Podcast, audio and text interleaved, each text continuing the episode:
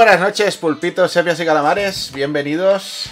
Dejadme que miro, yo ya soy precavido y desconfiado. Sí, sí, mi micro está grabando.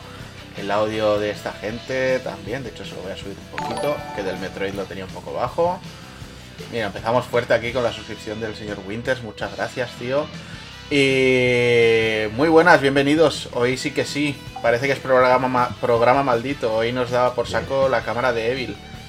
Esperamos no tener más problemas ni más historias. Pero bueno, eh, al final parece que lo hemos solucionado. De una manera un poco corta pega, pero lo hemos solucionado. Así que pero ha sido el primero en salir en pantalla, ¿eh? porque ha habido un momento que estaban todas las cámaras apagadas y solo ha salido la de Evil, ¿eh? que parecía que iba a ser un monólogo. Eso es porque se me va quitando el retraso, tío. Bueno, pues nada, oye, estamos aquí hoy en eh, Poker de Ases con el señor Borja Doki. ¿Qué tal? ¿Cómo han ido esa primera semana Brooklyn a saco?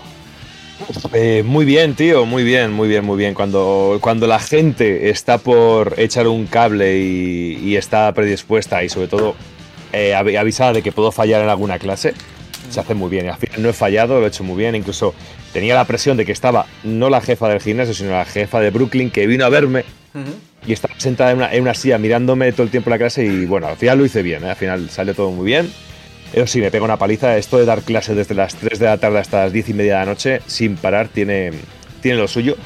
Pero bueno, muy, muy contento porque es algo que me mola y me lo paso bien con la gente, o sea que muy bien. Y nada, y viciando también mucho en, los huequitos que me van quedando, sobre todo por las mañanas ahora. Y flipándolo mucho con, con, el, con el Forza, me lo estoy pasando muy bien. Me está quitando ratos de, de Jadman y me lo estoy pasando muy bien con, con, con, Forza, sobre todo a nivel musical me encanta, me está pareciendo una, una auténtica pasada.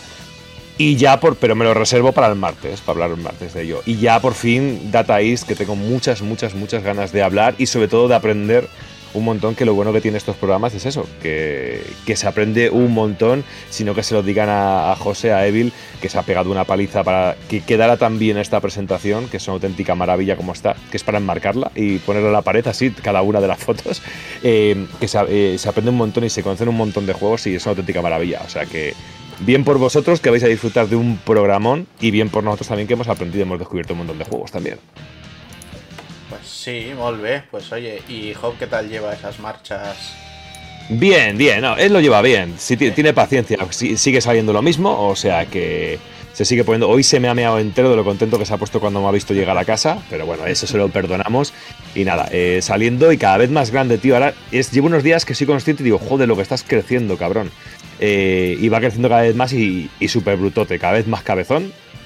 Es muy, muy cabezón, muy, muy cabezón, pero muy bueno, tío. Se porta muy bien, lo aguanta todo muy bien, no me hace nada en casa. O sea que estupendo, muy contento con él. Se hacen, se hacen bicharracos. Sí, sí. Y a partir de ahora os voy a preguntar todos los días por los bichejos.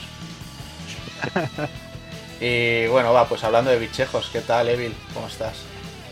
Muy bien, muy bien. Aquí hablando de bichejos, ahí, ahí, bien ligado, así me gusta yo, soy más bien un bichaco, aunque no tanto como antes, pero soy medio bichaco. Pero tienes lo que hay. en casa, ¿eh? tú también tienes un buen zoológico, que entre aquí, entre que todos nos, montamos un buen zoológico eh, entre todos, ¿eh? Sí, bueno, yo tengo, yo tengo cobayas, o sea que Por eso. son pequeñitas y manejables, tío. Mm. pequeñas y manejables, pero bueno, es lo que hay, es lo que hay. Son mascotas mini, tío.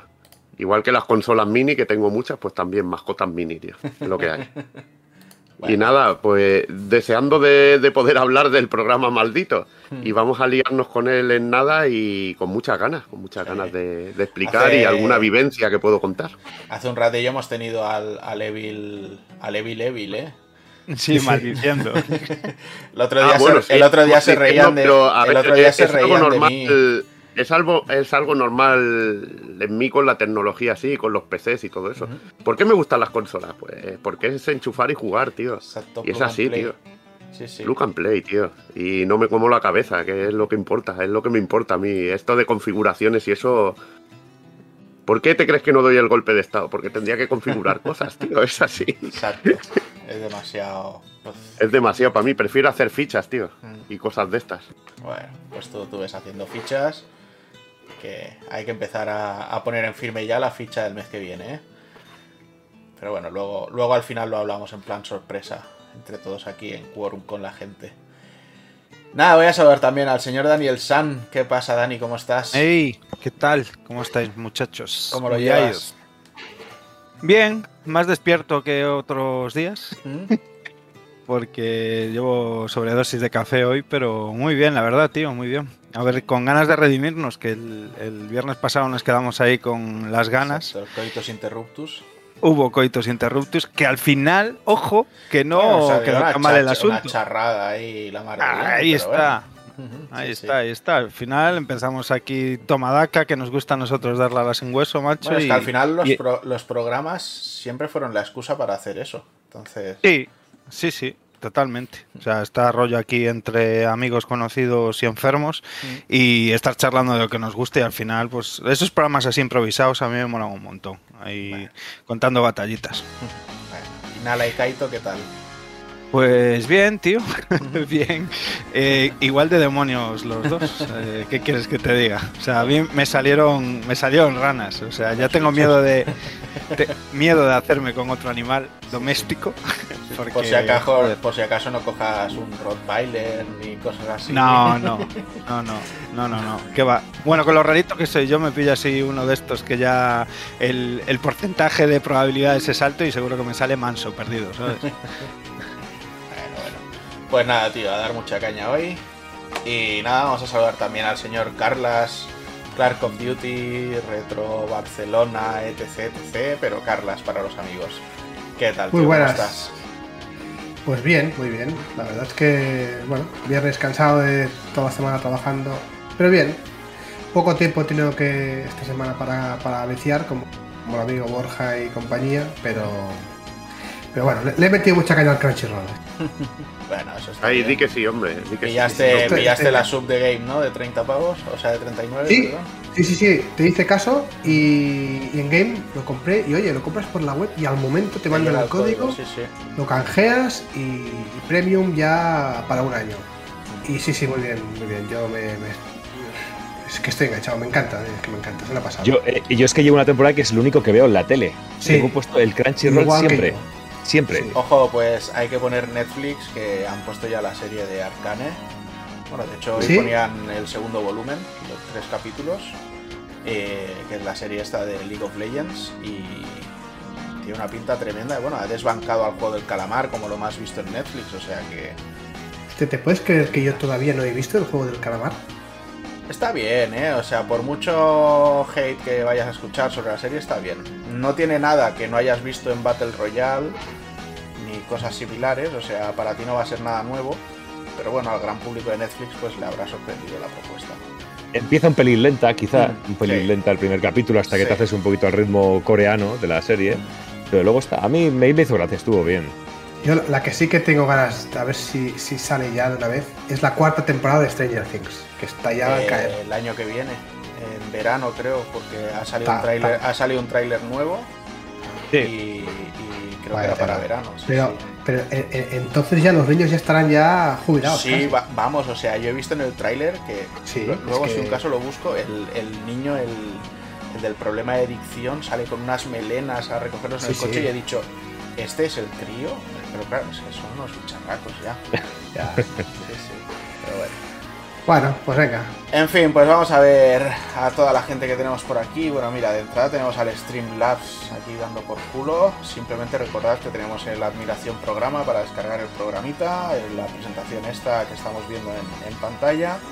Y de concurso, Roque, no mires ya nada, que hoy simplemente a todos los que estaban en el listado eh, acabaremos de sortear el, el Project Zero que es el que no se quedó el, ganador del, martes. Has llegado tardecillo y mira que estuvimos dando por culo en Twitter toda la semana.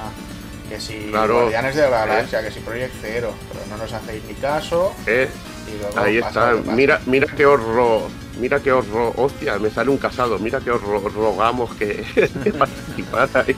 Hostia, es verdad, qué bueno ese mensajito que ha dejado. Pero bueno. Va, pues vamos a andar ahí con la ronda de saludos. Tenemos al señor Rock Knight, que bien dice que no, se empanó del tema del concurso. Tenemos al señor Iceman de Elche. Muy buenas, tío, ¿cómo estás? Tenemos también al señor Urban Caliber Mat 8. 8. Vaya, el nick es largo de, pantalones, pero bueno, muy buenas. Tenemos quien más por aquí, quien más, bueno, Neo SNK83, muy buenas, Uppercut Zombies, Santos87, que hoy hemos puesto tu canción, ¿eh? Que nos pidiste, la de Urban Blue Night, no sé qué, no sé cuánto, como se llame, Nine Nine Nine del Castlevania, pues esa te hemos puesto hoy. Y de hecho os recuerdo que si queréis podéis canjear eh, los puntitos para elegir la, la canción con la que arrancaremos el próximo día. Tenemos también por aquí a Yamato Nero, hombre, hacía días que no te llevamos por aquí, a Juanito Migranias que no falla, a Alexis que tampoco falla nunca. De hecho, Alexis y Winters el otro día estuvieron ahí haciéndose un mano a mano conmigo, yo jugando al Metroid Zero Mission y ellos aquí charlando conmigo, la mar de majos, si es que hay que quererlos. Tenemos al señor Indy75, muy buenas. Eh, aquí muchos besos que ha puesto el likes para todo el mundo. Al señor Garrote, muy buenas, ¿cómo estás? ¿Quién más? ¿Quién más? ¿Quién más? Gitodrum, que dice Shanto Novar. No sé si eso era gallego. Eso es, es gallego, obviamente. es gallego, obviamente. Tenemos un traductor es, aquí. Es una coña, una coña de entre colegas de y en el curro y tal. Ah, ah. eh, Shanto Novar. Es como Shantar es comer. Ah, vale. sí, sí, sí. Pero es de comer muchas cosas, tío. Sí, sí, alguna polla también. bueno, tenemos también al señor Wiwo, muy buenas. Y. ¿Qué más? ¿Qué más? Sigo subiendo, sigo subiendo, subiendo. Yo creo que ya basta, ¿no? A Bloodwings por aquí, bueno, Bloodwind, perdón, que viene con las X adelante y atrás. Y va, ahora sí que ya paro, va, paro en Jonsi, que lo teníamos ahí al señor Jonsi 85 me voy para abajo y bueno, veo que también por aquí ha llegado el señor Rufián, Rufián barra baja es. Y nada, va, damos por iniciado este Retro Pool Podcast 186, el 4X10, 4x10 décimo de la cuarta temporada, que yo ya me diréis esto de las temporadas, pero bueno, ya, mira, que la, primera fue la más larga, ¿eh? luego hemos hecho el perro bastante. Bueno, mira, pero si nos apañamos y hacemos eh, a finales de noviembre uno y a finales de diciembre otro, o para enero así, pues son los 12 y a la cuarta temporada. Y, y numeración nueva. Así que nada, vamos a arrancar ahí, a ver, me tenéis que dejar que me organice, ¿eh? eso sí, que hoy tengo 20.000 pantallas que coordinar, o sea, parezco el oráculo de Batman. y de hecho, espérate que he perdido a Evil al hacer este cambio. Porque me lo tengo que traer para adelante. Ya está, lo tengo que traer para adelante cada vez, si no se me pierde. O sea que eso va a ser un poco imposible, pero bueno. Venga, pues eh, nos arrancamos con esa historia de Data Est. A ver, ¿quién se coge la alternativa aquí para contarnos un poquito? Bueno, empiezo, empiezo yo, me tomo, me tomo la palabra que me tocará charlar un poquito, sobre todo al inicio.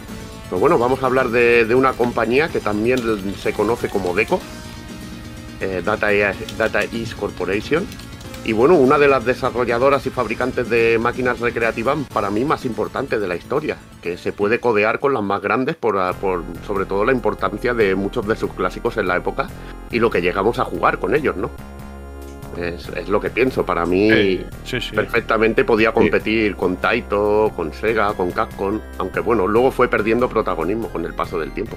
Pero ahí quedan, quedan muchísimos clásicos que hoy en día son jugados y, bueno, que se van reviviendo y que, que incluso salen secuelas a pesar de no existir dataeas. Que hay un buen lío con los derechos. Intentaremos ya desvelarlo en el, en el segundo programa, ¿no? Un poquito cómo, cómo acaba la historia, en qué manos más o menos están los derechos y qué ha ido pasando con, con toda la producción y, todas las sagas que tenía esta, esta gran compañía que se fundó en el año 1976 por Tetsuo Fukuda. Y bueno, eh, un año después saldría lo que sería su primera recreativa, en este caso un juego de premios, de estos tipos medallas, llamado Jack, Jack Lot. Y en 1978 publicaría su primer videojuego, Super Break. Break perdón. Eh, empiezo, a, empiezo a hablar mal el inglés y luego, luego me castigan, ¿eh, Doki? Hombre, Que tú de eso entiendes, que tú de eso entiendes. Un, poco, es que tengo el opening, el opening ahí metido en... Y bueno, como es lógico en estos primeros años que pasaba con todas las compañías, con, SNK misma, con, todas las que, empezaron en esto, eh, los primeros juegos eran los típicos de romper ladrillos y los Space Invaders, ¿no? Tipo Arkanoid. Ah, ¿Ves? Eh, otra vez hay que decirlo, Carlas, que el Arcanoid es el bueno, ¿verdad? Breakout. Breakout. Me va a venir la policía al retro a detener a casa, tío. Me va a venir a detener, pero bueno, eh, ya sabes que yo, yo soy muy de Arcanoid, tío. Yo ¿Sabes, ¿sabes, que hace poquito me pegué una buena viciada al Arcanoid? Sí, eso es de gente de bien, sí, tío. Sí, pero a que no sabéis dónde. El, el Doki igual sí que lo sabe. En el Spectrum. No, no, no. En, el Life is Strange, truco. Ah, Life is Strange, sí. Ahí está la recreativa en el bar y me pegué un buen vicio ahí. Sí. Y yo siempre lo llamo Arcanoid, aunque sean Breakout, siempre lo llamo Arcanoid. También porque la primera vez que conocí el juego fue en el Spectrum. En mi amarillo Spectrum era uno de los juegos que tenía ahí una cinta de estas eh, con unos cuantos juegos y estaba ahí ese Arcanoid y era sencillo, directo y se controlaba muy bien y a mí me encantaba y para mí siempre es Arcanoid, siempre. Un juego tipo Arcanoid, siempre. Vaya. Y en 1980 establecía su división en Estados Unidos y publica Astro Fighter, que es su primer gran éxito. Durante esta primera época, la compañía, a finales de 1980, eh, desarrolla un sistema de juegos intercambiables eh, eh, basado en los cassettes, ¿no? un poquito como los microordenadores, ¿no? como se cargaban los MSX, los Spectrum, los Commodore 64. Pero el MSX, iban cartuchos, ¿eh?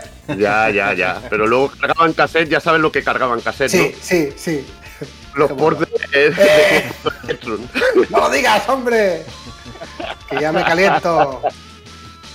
Y es un sistema que dejarían de usar en 1985, que son juegos bastante difíciles de, bueno, de conservar hoy en día, ¿no? Por, por el formato. Sobre todo por el formato y que, no quedan muchas recreativas que, que estén funcionando con este sistema. Pero bueno, luego, luego entraremos un poquito en detalle de lo que es el, de lo que es el, el Deco Cassette en sí. Bueno, seguimos un poquito con la historia de Data EAS, vamos un poquito hacia adelante. Como curiosidad, en 1981 tres miembros de, Data EAS fundaron Technos Japan y durante una buena temporada hicieron juegos para la compañía antes de hacerse independiente. Ya veremos que algunos de los más famosos juegos de, Data EAS de sus inicios, sobre todo uno de ellos, es el padre de, los juegos de lucha y de los simuladores así de, artes marciales. Eh, es, bueno, es parte de Tecnos y también juegos que serían los que llamaríamos los en Laserdisc, ¿no? Películas interactivas. Estaban muy bien. Que ahí, que ahí bueno, luego contaremos la, una de la, uno de los, de los huevos de Pascua o anécdotas o, o miscelánea más, más importantes o más reconocibles ¿no? del mundo del videojuego que pasan Double Dragon 1 y Double Dragon 2 mm. cuando llegue el momento. En 1983 movió sus oficinas de Japón a la sede que, que, sería definitiva hasta su cierre en Ojikubo, una zona residencial de Tokio, y en 1985 abría en Londres eh, otra sucursal para, las operaciones en Europa, también para traer recreativas. Además de, de lo que sería su producción propia, en un inicio, eh, Data EAS llevó algunos hits de otras compañías que no eran tan importantes en ese momento a, mercado, al mercado occidental, como sería el legendario Kung Fu Master o Spartan X de Irem de 1984 o el Comando, el Senji Senjo no Okami de, Capcom de 1985. Una de mis máquinas favoritas y mira, la trajo Data EAS a, Estados Unidos. Senju Okami, qué fucker eres, tío. Hombre, pero es que. Me gusta, no, me gusta, me gusta, tío. Me gusta, ¿no? Me gusta, me gusta. Es claro, que esos, ah. esos, juegos me tengo que eh, me tengo que saber los nombres en, en japonés. Es como Ghost and, Go, Goblin, no. Makaimura. Ghost and no. Makaimura, Dai Makaimura, Cho Makaimura, Goku Makaimura. Eh, a mí me gusta esa ley, tío. Me mola esa ley. Señor. Te, digo por, te digo por dónde me paso tu ley. prefiero no hablar, seguramente por donde te pases a mi abogado, o sea que. Exacto. Ahí está. ¿Qué abogado? y bueno, vamos a, repasar sus juegos hasta, hasta lo que es el año 1988. Pues, eh, bueno, voy, a seguir yo un poquito y luego ya, ya dejaré ya dejaré a los compañeros, sobre todo cuando empecemos con los juegos de, de Deco Cassette. ¿O esto te lo había dejado a ti, Doki? No, no, no, no, Aquí seguía yo, ¿no? Aquí seguía yo, ¿no? Sí, sí, esto, sí. nos habíamos hecho un poco de reparto para que no me no estuvierais escuchando la misma voz siempre, ¿no? Y un poquito también iremos comentando sobre la marcha. En, el, en, el, año 1978 publica Super Break y Super Break 2, o de, de, ladrillos. En el 79 Space Fighter Mark II y Astro Fighter, el primer juego con éxito de la compañía que como podéis ver en, las pantallas es un, Space, es un Space Invaders en sí. Lo que pasa es que van cayendo meteoritos y las naves disparan en diagonal, es bastante, bastante puto, tío, bastante cabroncete.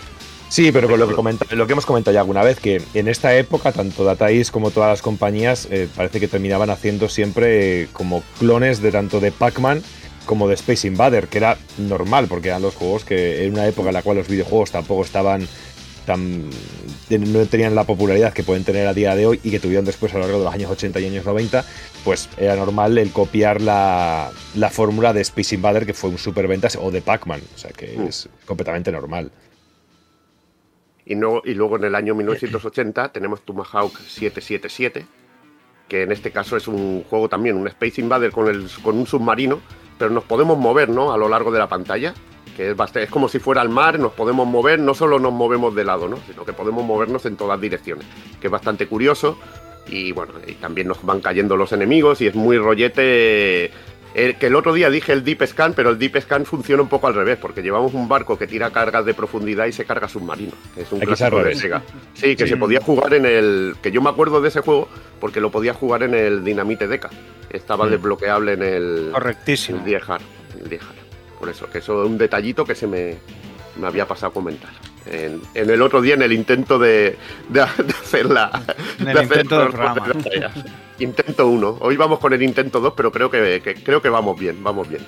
Sí. Bueno, como, como os había hablado antes, eh, vamos a hablar un poquito del Deco Cassette System, que es donde están los primeros juegos de, Data EAS en sí. Los más bueno, buena parte de los más reconocibles, aunque veremos que aparte de publicar en el Deco Cassette System, también los publicaba en, formato placa arcade. Usaba, iba, iba alternando los dos formatos, o incluso un juego podía salir en, los dos, en dos formatos, en placa arcade directa y en, en el formato cassette. Y bueno, presenta a finales de 1980 un sistema de, juegos intercambiables que usa cassettes. Como podéis ver, eh, no fue SNK la primera en hacer algo de este tipo, ¿no? Sino que aquí con otro sistema, lo que pasa es que era un sistema que, bueno, que en el que el operador tenía que introducir el cassette con su correspondiente sistema de seguridad, como podéis apreciar un poquito. Pero o eran, o eran microcassettes o yo las eran grandes, ¿eh? Sí, sí, son eran las de broma. Las casetes estas como la de las grabadoras que había antes, que las casetas estas pequeñitas no eran casetes como las de Spectrum o MSX. Pues sí, es que esto parece una Game Gear micro de esas. No, pero bueno, es bastante aparatoso. Es aparatoso. Pero bueno. Qué bien bueno. esa chancla con calcetín blanco, que bien. es maravilloso. yo, creo que, le da una clase al vídeo impresionante. Qué maravilla. Pero no se dan cuenta cuando graban estos vídeos, de verdad. Y, ¿eh? qué maravilla. y el pantalón que tiene más mierda que el palón gallinero, pero bueno. Sí, sí, no, pero eso le da, eso le da empaque, hombre. Ahí está, porque están trabajando, están trabajando. Le da ansiedad y eso es bueno, tío. Los dos, con, los, con, los, dos tobillos rotos el pavo, y eh, con dos esguinces en los tobillos, los pies vendados. Madre mía. Bueno, pero al menos, al menos no tiene agujeros en los, en los cortines, ¿eh? También. Hombre, pero bueno, eso es para que transpiren bien, tío. para que no se cure el queso, Carla. Bueno, eh, este proceso de meter el juego pues duraba unos minutos mientras se cargaban los chips de, RAM de, la placa y bueno, y el juego se quedaba en memoria y se borraba al apagar la recreativa. O sea que si había un apagón vuelta a empezar, ¿no? Era un poquillo, un poquillo putada, ¿no? Imaginaos. Sí, sí. Me hace, gracia porque en, muchos de los emuladores, el, bueno, al cargar la BIOS y demás, este proceso de carga y demás se, se, muestra, ¿no? Llegando el contador a cero y tal, y es súper curioso, tío. A mí me gusta, por ejemplo, la de Konami, la Google System, ¿no? que tenía que calentarse y se, ve el mm. proceso, el, bueno, en lo que es el proceso, como tú bien dices. Mm, mola mucho eso. Mm. Y bueno, el sistema se dejó de utilizar en el año 85 y pecaba de dar bastantes fallos, ¿no? Es lo que decíamos, que es un formato que es difícil de, conservar. Si a mí me hubieran dado 100 pesetas por cada vez que un juego, después de, hacer toda la carga, se quedaba bloqueado o no cargaba, macho, la de pasta que tendría. Y suerte el tirar de la doble pletina para cargar con el turbo puesto, porque si no... Ese, ese mensajito de los Spectrum de error cargando cinta, que era mortal cuando te pasaba eso. Y bueno, y lo que... Darle los toquecitos. Hablábamos de lo de soplar a los cartuchos, pero lo de darle los toquecitos a las cintas... También, sí, para sí, ver sí. si así por arte de magia mejoraba. Y que vosotros erais, erais, de rebobinar con boli, ¿no? Que eso también hombre, hombre. Eh, por supuesto. Y, y, en el Spectrum que había como un tornillito y me decían, si apretas este tornillo, cargan mejor los juegos. Y yo apretaba y, y aflojaba y había juegos que no cargaban ni para tres. y lo que eso comentaba antes, ¿no? La, esta dualidad de que hay versiones de, de, juegos que funcionaban en el sistema de cassette y también en placa. Bueno. Y bueno, voy a ceder el testigo. No sé a quién de los dos. Sí, creo que puse primero a Doki. Sí, sí, sí. Venga, sí. dale. Dale, y bueno, buen pues de, con este formato pues empezamos a tener juegos desde 1980. Tenemos juegos como Mad Alien, el Sengoku Ninja Tai o Ninja, el Manhattan, el Nebula. En 1981 ya vamos teniendo algún juego que es un poquito más reconocible, como ese Missile, Missile Sprinter, Terranian, Astro Fantasía, The Tower, Super Astro Fighter, Ocean to Ocean y uno que ya es un clasicazo que, es, que, que sí que recuerdo haberlo jugado en un bar, no en una recreativa, no, no en un salón recreativo, que es el Lock and Chase, que era una, una especie de una suerte de, de Pac-Man, eh, pero que en realidad tenía el punto de que no teníamos un, un objeto que hacía que pudiéramos eh, comernos a uno de los policías, porque aquí tenemos unos policías que van detrás de nosotros, sino que tenemos que ir cerrando puertas y lo, que lo cual le daba al juego un, un toque muy diferente a, a Pac-Man, pero un juego muy divertido. Es de esos juegos que si lo pones en un emulador terminas pegándote unos buenos vicios y sobre todo picándote, ¿eh? porque encima es complicado de, de narices, más complicado que un Pac-Man para mi gusto. Sí, además, y fíjate si era tan Pac-Man que los polis tenían incluso nombres, tío. Sí. Ahora no me acuerdo de memoria, pero hasta los, los polis que te persiguen tienen nombre y tienen la, parte, la particularidad de que podemos cerrar puertas para dejarlos encerrados. Eso es como no las, las, esquinas, claro, porque no tenemos lo que os decía, que no tenemos el punto de poder eh, tener como el, la bola grande del Pac-Man para comernos a los enemigos, pues aquí los podemos dejar encerrados con las puertas, lo cual que le hace un poquito más complicado. Bueno, también de esta época, desde 1981, tenemos el eh. Espera que te corte, Doki. Mención especial lo canchéis a la versión de Game Boy, que es una ahí, ahí, ahí, es es ahí verdad, lo hemos cierto. Se te olvida, Doki. Se te olvida. Es verdad, es verdad, es verdad, es verdad. La versión de Game Boy que tiene. Es que fíjate, Data East eh, tiene versiones de Game Boy muy chulas y yo siempre destaco mucho una Sí. que tampoco es muy reconocida como la de Tumble Pop, que es muy chula Sí, la versión de, de Game Boy. Y este Look and Chase tiene una versión en Game Boy que es una auténtica Brutal. pasada. Es una auténtica pasada porque eh, me encanta el scroll que tiene el, el juego Eh. y me, Eso es. Y me encanta, porque ocurre también como ocurre con otro juego también de puzzles, el Rothland, que también tiene scroll para aprovechar un poquito más la pantalla y es un juego muy divertido, aunque no sea de, de Data East Rothland, pero es un juego muy interesante. Y Locan Chase, si no conocéis la versión de Game Boy, es una auténtica pasada, es muy, muy, Sí. muy mucho esa versión. Sí, mola mucho porque, eh, bueno, los personajes están mucho más detallados, está rollo, pues como hacían casi todo en Game Boy, con esa estética así un poco chibi y demás. Y, y mola un montón eso, que la combinación de pantallas, que normalmente pues eran de, de pantalla fija, y, y aquí vas cambiando de mundos, de niveles, eh, tienes eh, pantallas con, con- con zoom que tienes que ir eh, tramando y, bah, tío, es que la música es bestial además, Y, la- tío. y la música es genial, es una pasada. Es que es una droga ese juego. Es tío. que Game Boy suena muy bien. y Es que Game Boy para ciertos ports de estos de máquinas recreativas le daban un punto muy especial Sí, que es una pasada. Y bueno, y aquí en imágenes tenéis otro juego de 1981 que es Flash Boy o The Deco Kid. Eh, un juego muy chulo y que si le echamos un poquito de imaginación podríamos ver incluso un Astro Boy, un juego de Astro Boy. Sí, porque ahí no- está, que, Eh, que tomaron la licencia, lo metieron Sí, sí. y además, además que no era un juego de naves en sí, sino que podías pegar puñetazos. Sí. Y, joder, tío, está, de la, está, Está bastante de la hostia, bastante complejo para, para el año que es. y date cuenta que sobre todo que también el personaje puede ir de abajo hacia arriba y de arriba hacia abajo también en algún momento, ¿sabes? Que Y le da lado, mucha o variedad. sea, es y muy de lado. Es, es muy, muy, muy divertido y sobre todo dándote cuenta que es del año 1981, que tiene casi 41 años ya el juego. Es que es una auténtica, una auténtica locura. Si vas No, dopado, si, si vas sí, dopado sí. Los, co- los colores esos hacen sus deberes, ¿eh? Sí, sí, sí, sí, sí, sí, sí, sí. Estupefacientes ahí y maravilloso. Por un tubo. Y bueno, también de esta época, pues tenemos también Tournament Pro Golf, DS Telejan, eh, Lucky Poker, eh, Treasure Island, eh, eh, Burbazón. Y ya pasando a 1982, pues tenemos Explorer, Sweetheart, eh, Tornado, Mission X, Pro Tennis, eh, Chumego, eh, eh, Kai, Kaiju, Angel Danger y bueno, y destacar el fantástico y divertidísimo Burning Rubber o Bam Junk, que es súper divertido este juego, es muy muy divertido. Y no sé por qué tengo recuerdo de una versión de este juego en Spectrum, no sé por qué, o no sé si es versión o muy parecido, porque bueno, también se hacían un montón de, de ports y de triquiñuelas con los juegos, pero este Burning Rubber es divertidísimo este juego, es una auténtica pasada y técnicamente me parece una auténtica locura. Juraría, tío, juraría que jugaba yo en Commodore 64, tío. No sé si tendrá una adaptación a Commodore 64 que me suena la hostia, tío. Pero, mi man, chaval. Y si no es este, era uno clavado, tío. Pero se llevaba una de horas. Por eso te digo que a mí yo tengo, también tengo el recuerdo de verlo en, Spectrum, o tengo, pero no, estoy seguro, ¿eh? Se me mezcla mejor también con, con, Spy Hunter, que también tenía un rollo, la, la misma, el mismo tipo de vista.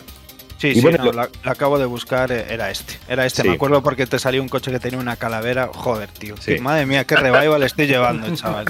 Es que, esto, esto, es la cosa, que yo, yo tampoco no he recordado de la versión de Spectrum hasta no ver la imagen de, del, del, tríptico este que hemos montado, una auténtica pasada. y bueno, y, y, también rematamos 1982 con Skater, pero bueno, yo creo que de esta época, sobre todo, resaltar estos tres que os hemos puesto por aquí, tanto este Flashboy, este Barney Rumber y ese Lock and Chase, destacando sobre todo esa versión de Game Boy, que tiene ciertos eh, juegos Game Boy escondidos, sobre todo ports de recreativas, como os hemos dicho antes, como ese Tumble Pop, que parece que están un poquito más escondidos y son auténticas eh, golosinas y es una auténtica maravilla, porque date cuenta, eh, aunque no sea de Data East, también tenemos esa versión fantástica de, de, Bubble Bubble, que es una auténtica pasada. Casi, casi todos eh, los, los puzzle action de, sí, sí, sí, este palo, tío, a Game Boy le sentaban Muy, muy bien, muy bien, porque aparte le daban un plus y le daban un punto muy interesante que le hacía que el juego fuera un, un pasito más allá, quitando la, la carga gráfica, pero una auténtica maravilla. Me, gusta, me gusta que habléis de puzzles porque llegamos a uno de los primeros juegos o primeros hits de la compañía súper reconocible que se llevó a, bueno, a decenas de sistemas de 1982 que es el Burger Time. Brutal. Es el Burger Time, que apareció en Deco Cassette System y aparte tenía su placa dedicada. Mm. Y en este caso, pues bueno, sale en la ficha, ¿no? Pues para un montones, montones de sistemas. Quizás muy, muy reconocible el de NES, ¿no? Y también recopilado en ese recopilatorio de Data East de Wii que solo salió en, bueno, que salió en Estados Unidos y que hubiera molado que hubiera salido aquí porque venían auténticos clasicazos en ese, en ese pedazo de en ese pedazo de recopilatorio. Y bueno, eh, conocido en Japón como Hamburger, es uno de los grandes clásicos de la compañía, en el que llevamos al chef Peter Piper, que yo he puesto que, que te da, que te tira pimienta, que te tira pimienta, pero creo que es sal, no, es que no sé si es sal o pimienta, pero bueno, y que se tiene que enfrentar a temibles enemigos como pepinillos, huevos y salchichas, tío. Y bueno, lo, que se trata el juego es de montar hamburguesas. Mientras usamos escaleritas, vamos esquivando, vamos puteando enemigos. Y un juego que es súper simple de planteamiento es un auténtico, un auténtico vicio, tío. Simpleza y adicción en estado puro. Fíjate que no, deja de ser casi como años después también incluso una propuesta muy parecida también al Donkey Kong. Si te, te, das cuenta, el primer Donkey. Sí, claro. De, el tema de escaleras, el esquivar, el cada nivel un poquito más complicado, más difícil. Una, pasada. Y aparte es de esos juegos que como te digas, voy a probarle una partida, terminas picando y terminas muriendo en los 10 primeros segundos, seguramente, la primera vez. Y es una pasada. Y luego una mecánica que me molaba es que, bueno, eh, al tirar un ingrediente abajo, al pasear, pues pisabas a los enemigos, ¿no? Muy, muy, muy del estilo de este tipo de juegos, ¿no? Una manera original de deshacerse de ellos, tío. Era mm. también, que le daba también ese vicio, ¿no? Y que te daba muchos puntos. Que es lo que le hacía también, le daba su personalidad. Una, mecánica que posteriormente tomó prestado eh, Snow Bros. y otros eh, sucedáneos del estilo. Yo creo, creo recordar que aquí fue la primera vez que se vio este tipo de mecánica que, ahora comentas, ¿no? De empujar, ¿no? El, en este caso el, la salchicha o el alimento y, arrastraba a todo, a todo lo que se llevaba por, delante. Ahí está. E incluso, también, e incluso también este efecto de que te cogiera la hamburguesa y que te hiciera así, que se comía a los enemigos, lo tenemos también en el Mario and Yoshi, que es un juego de puzzles, que también teníamos la posibilidad de que cuando caía eh, la parte, una parte del huevo de Yoshi, las fichas que tuviéramos encima, si luego caía la otra parte del huevo, también se lo comía todo y se lo terminaba, tragando. O sea que es una mecánica que luego se ha ido utilizando muy a menudo. Y bueno, voy a contaros un poquito las secuelas y legado que tuvo, que tuvo este legendario juego, porque la verdad que hay muchas. En 1984 volvíamos a llevar al carismático personaje en el Peter Piper's Ice Cream Factory. En este también en formato cassette y en este caso, en vez de montar hamburguesas, lo que teníamos que montar eran helados. poquito sí, el cocinero se, hizo un curso acelerado de, pastelería. bueno, era, el hermano Roca, experto, en postre, tío. Ahí está, hermano Roca. Pero fíjate, fíjate que luego, en la tercera parte, volvieron a pasarse a la. Esas. No les debió gustar mucho. no, no les acabó de funcionar.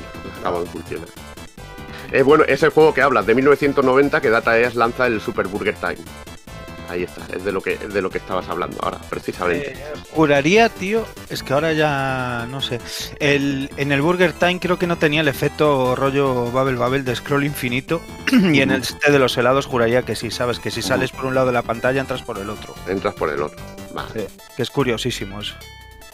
También, bueno, se hizo una versión en Game Boy en 1991 con el apellido Deluxe, que era muy, muy clásico, ¿no? Super Mario Deluxe y teníamos ah. el Burger Time Deluxe.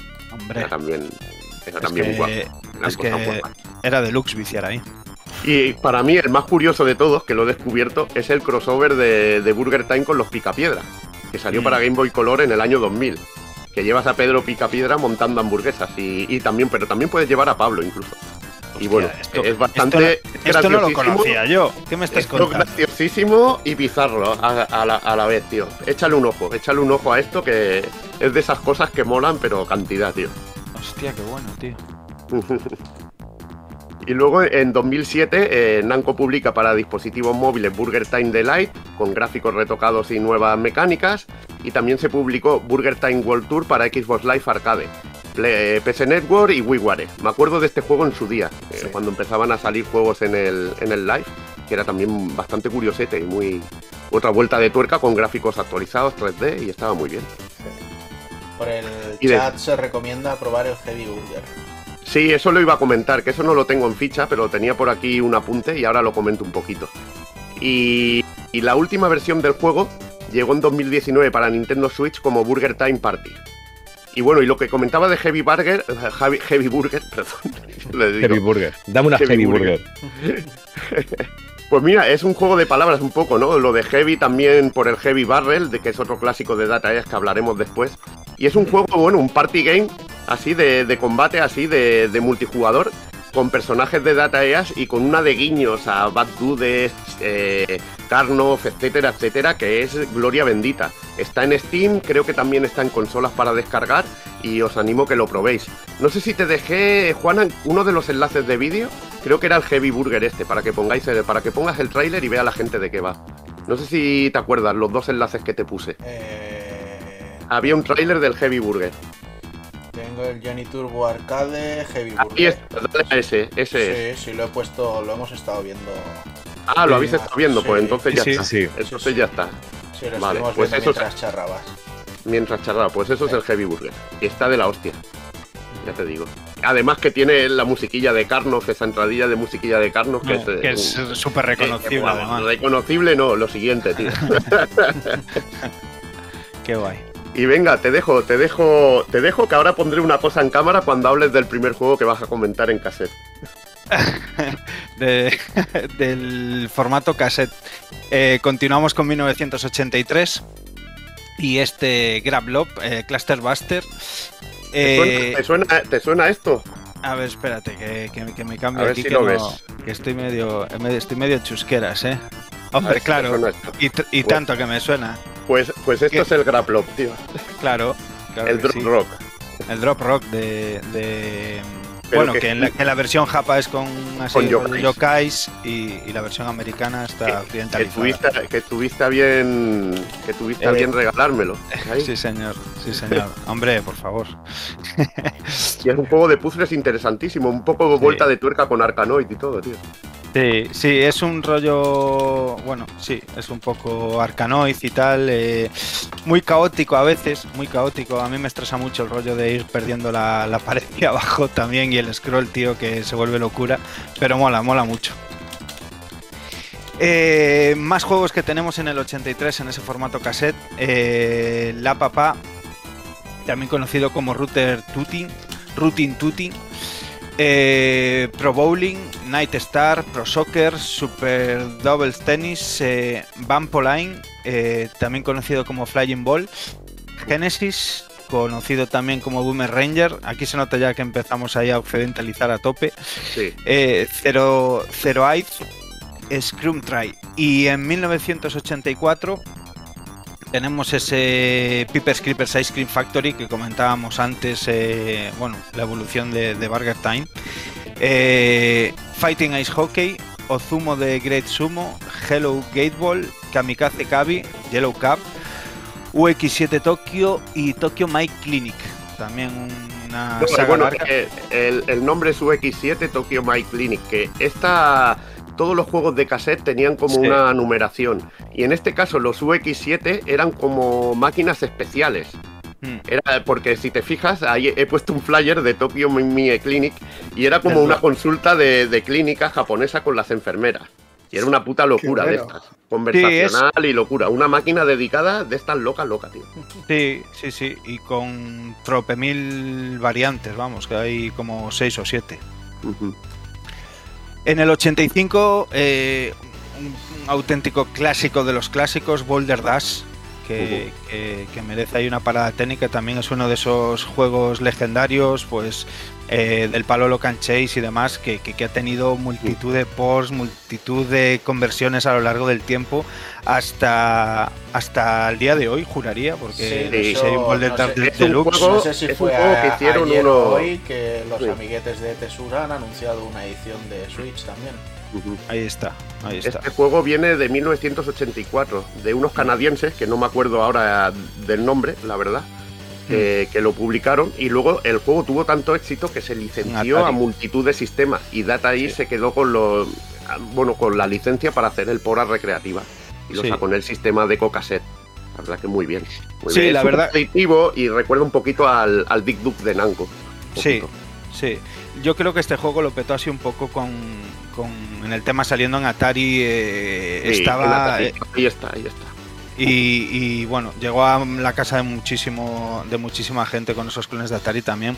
Y el tema es que eh, eh, tiene una mecánica que es súper, súper, súper simple, pero adictiva a partes iguales, ¿no? Que tenemos un- una pantalla, tenemos que recoger todos los diamantes, podemos ir excavando, pero con teniendo en cuenta que no nos caigan las rocas encima, ¿no? Entonces, al ser algo tan fácil pero tan picante, pues eh, la, droga ahí está asegurada. Y, y como digo, pues también, eh, una vez más, pues en este caso eh, por DNS o, o- Game Boy también son ultra, hiper, mega... Bueno, yo esto le di en el Commodore 64 también, que madre mía del amor hermoso, chaval. Una maravilla, Boulder Dash. Eh, tenemos también por ahí segunda entrega de Tokyo My Clinic eh, eh, y UX9 Game. Buah, voy, voy, voy. No, no, déjalo, estáis- déjalo. Que me estáis es- troleando, eh. A ver, este es Geinoujin Shikaku Geinoujin Shiken. La Shikaku primera vez que lo veo, o sea, no sé ni lo que es. No, no, ni yo, pero ni yo ni- tampoco ni lo tú- sé. Pero, ni tú ni no, nadie. pues tú, No, José, no, deberías sí. saberlo, porque para ti. No, yo no, yo no, yo hay que. A mí, quitadme las etiquetas que yo aprendo mucho preparando estos programas. ¿eh? A mí quitadme Sí. etiquetas de experto y tonterías que, que vamos, que no, que no. Que hay muchas cosas que no se conocen. Pero, buah, esto yo. Ya es que. Buah, sabe Dios, es que también buscar información de esto. Que sabes que salió un juego que se llama así, pero ponte tú a encontrar información, ¿sabes? Pero vamos, que ya tenemos aquí suficiente. Sí, pero es. es- ma- Espera un momento, porque aquí el amigo Wiwo nos estaba diciendo que él jugaba a uno que es Supaplex, que era muy del rollo. Muy del rollo de Boulder Dash. Y vamos a verlo un momentito, ¿no? A ver qué es Sí. esto. Venga, dale. Hombre, todo- todo lo- todo lo que tenga que ver con Boulder Dash es bien recibido. Sí, sí, sí. sí. Ahí. Y sobre todo que ya lo has dicho, ya lo has dicho Dani, esa versión de Game Boy es impresionante. La versión de NES es genial, pero la versión de Game Boy es una pasada. Y como bien dice Clark of Duty, amigo Carlas, todos le dimos al Gals Panic. Sí, todo. Eso Hombre, hombre, por favor. Hombre, Y bueno, y luego seguro que todos le disteis a un Side Pocket, aunque no era el Side Pocket Gal. Queríais. Ahí, ahí. ¿ese, era el de billar? No. El de Villar, sí, de señor. Hombre, claro. de la, había tías, había tías. Hombre, claro, ¿no? Claro. La presentación que salía la conejita que, que se le iba Ah. quitando la ropa. no he jugado ya el billar en mi vida. En mi vida. Yo, yo eh, eh, Dani, yo aprendí a jugar a billar ahí. Claro, tío, todos. claro. según la edad, tío. Tú dirás. Pues qué guapo, tío. Qué guapo el, el la mezcla así también con Pac-Man y tal. O sea, mola mucho.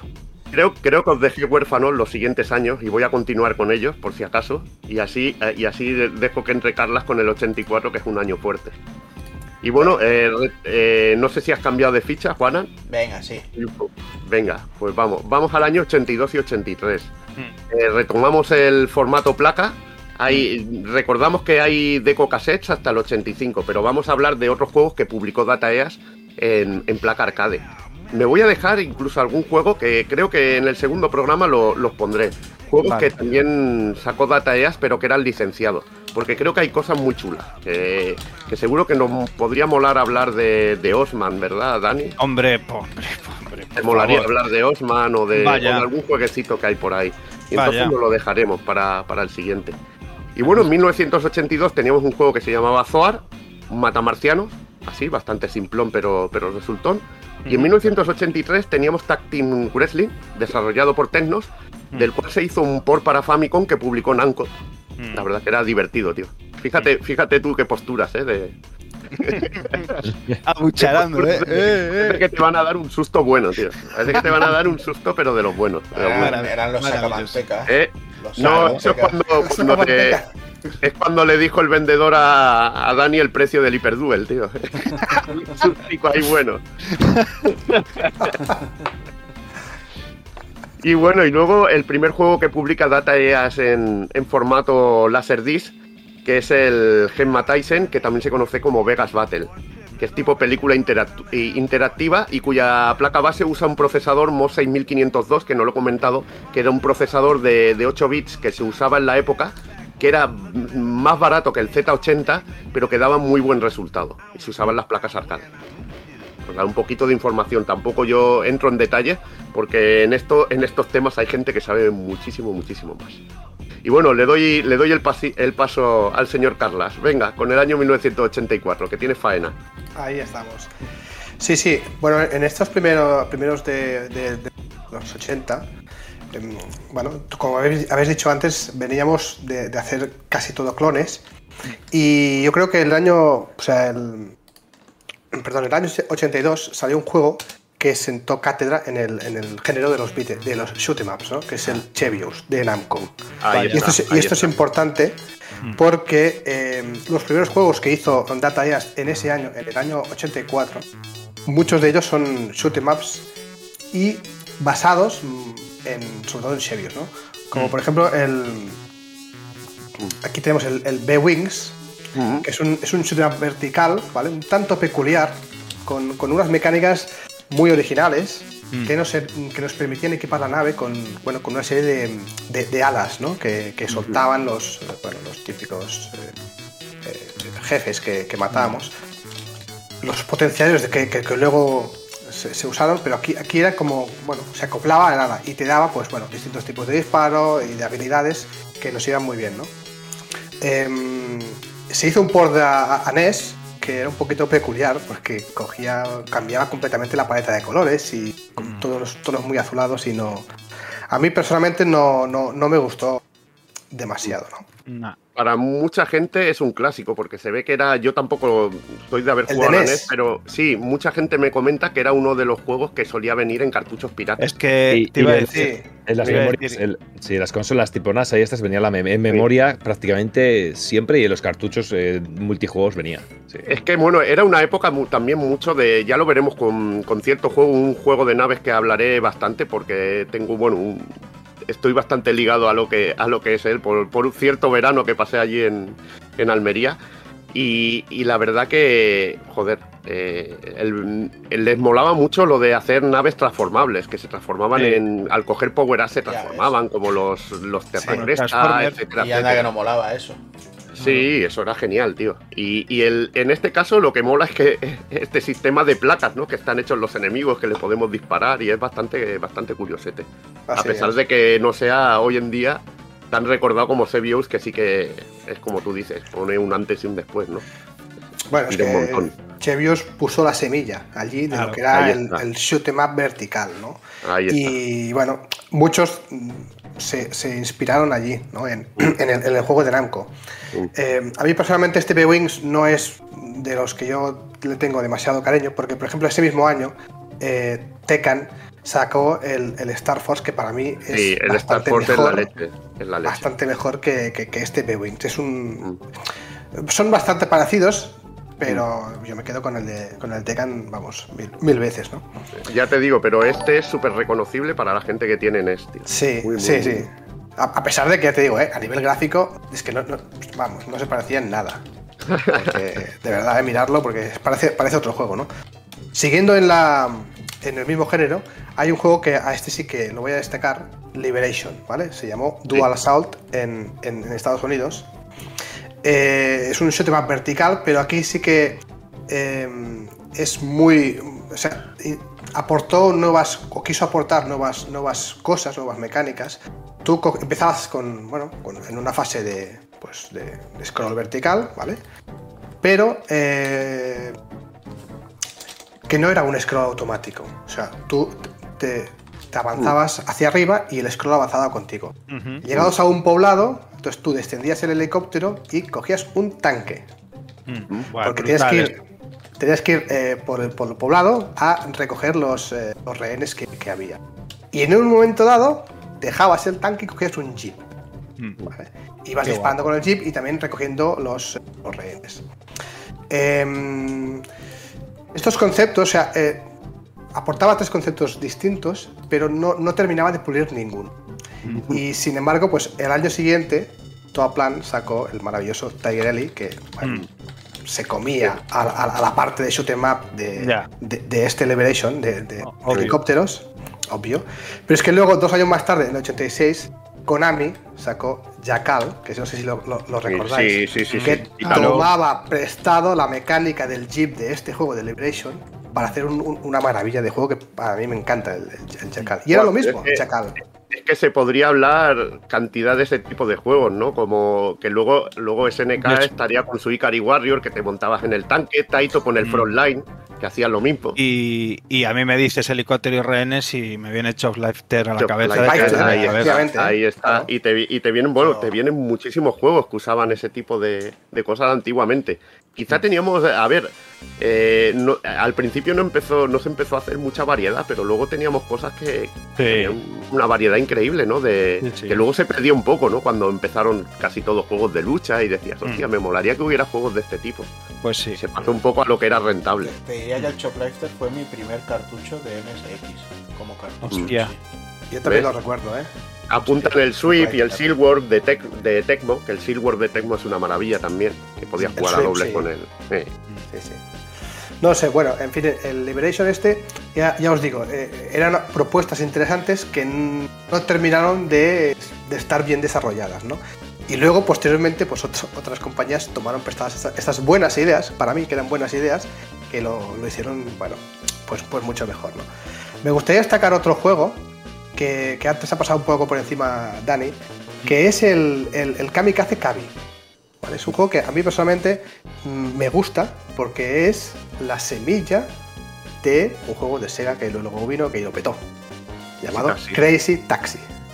Es, un, es, un, es, un, bueno, es un juego de, 2D con, perspectiva cenital en el que tú conducías un taxi que ibas cogiendo pasajeros y los tienes que llevar a, destino. simple, pero, pero, pues bueno, adictivo, ya lo sabéis. Luego, luego Crazy Taxi lo, lo, petó.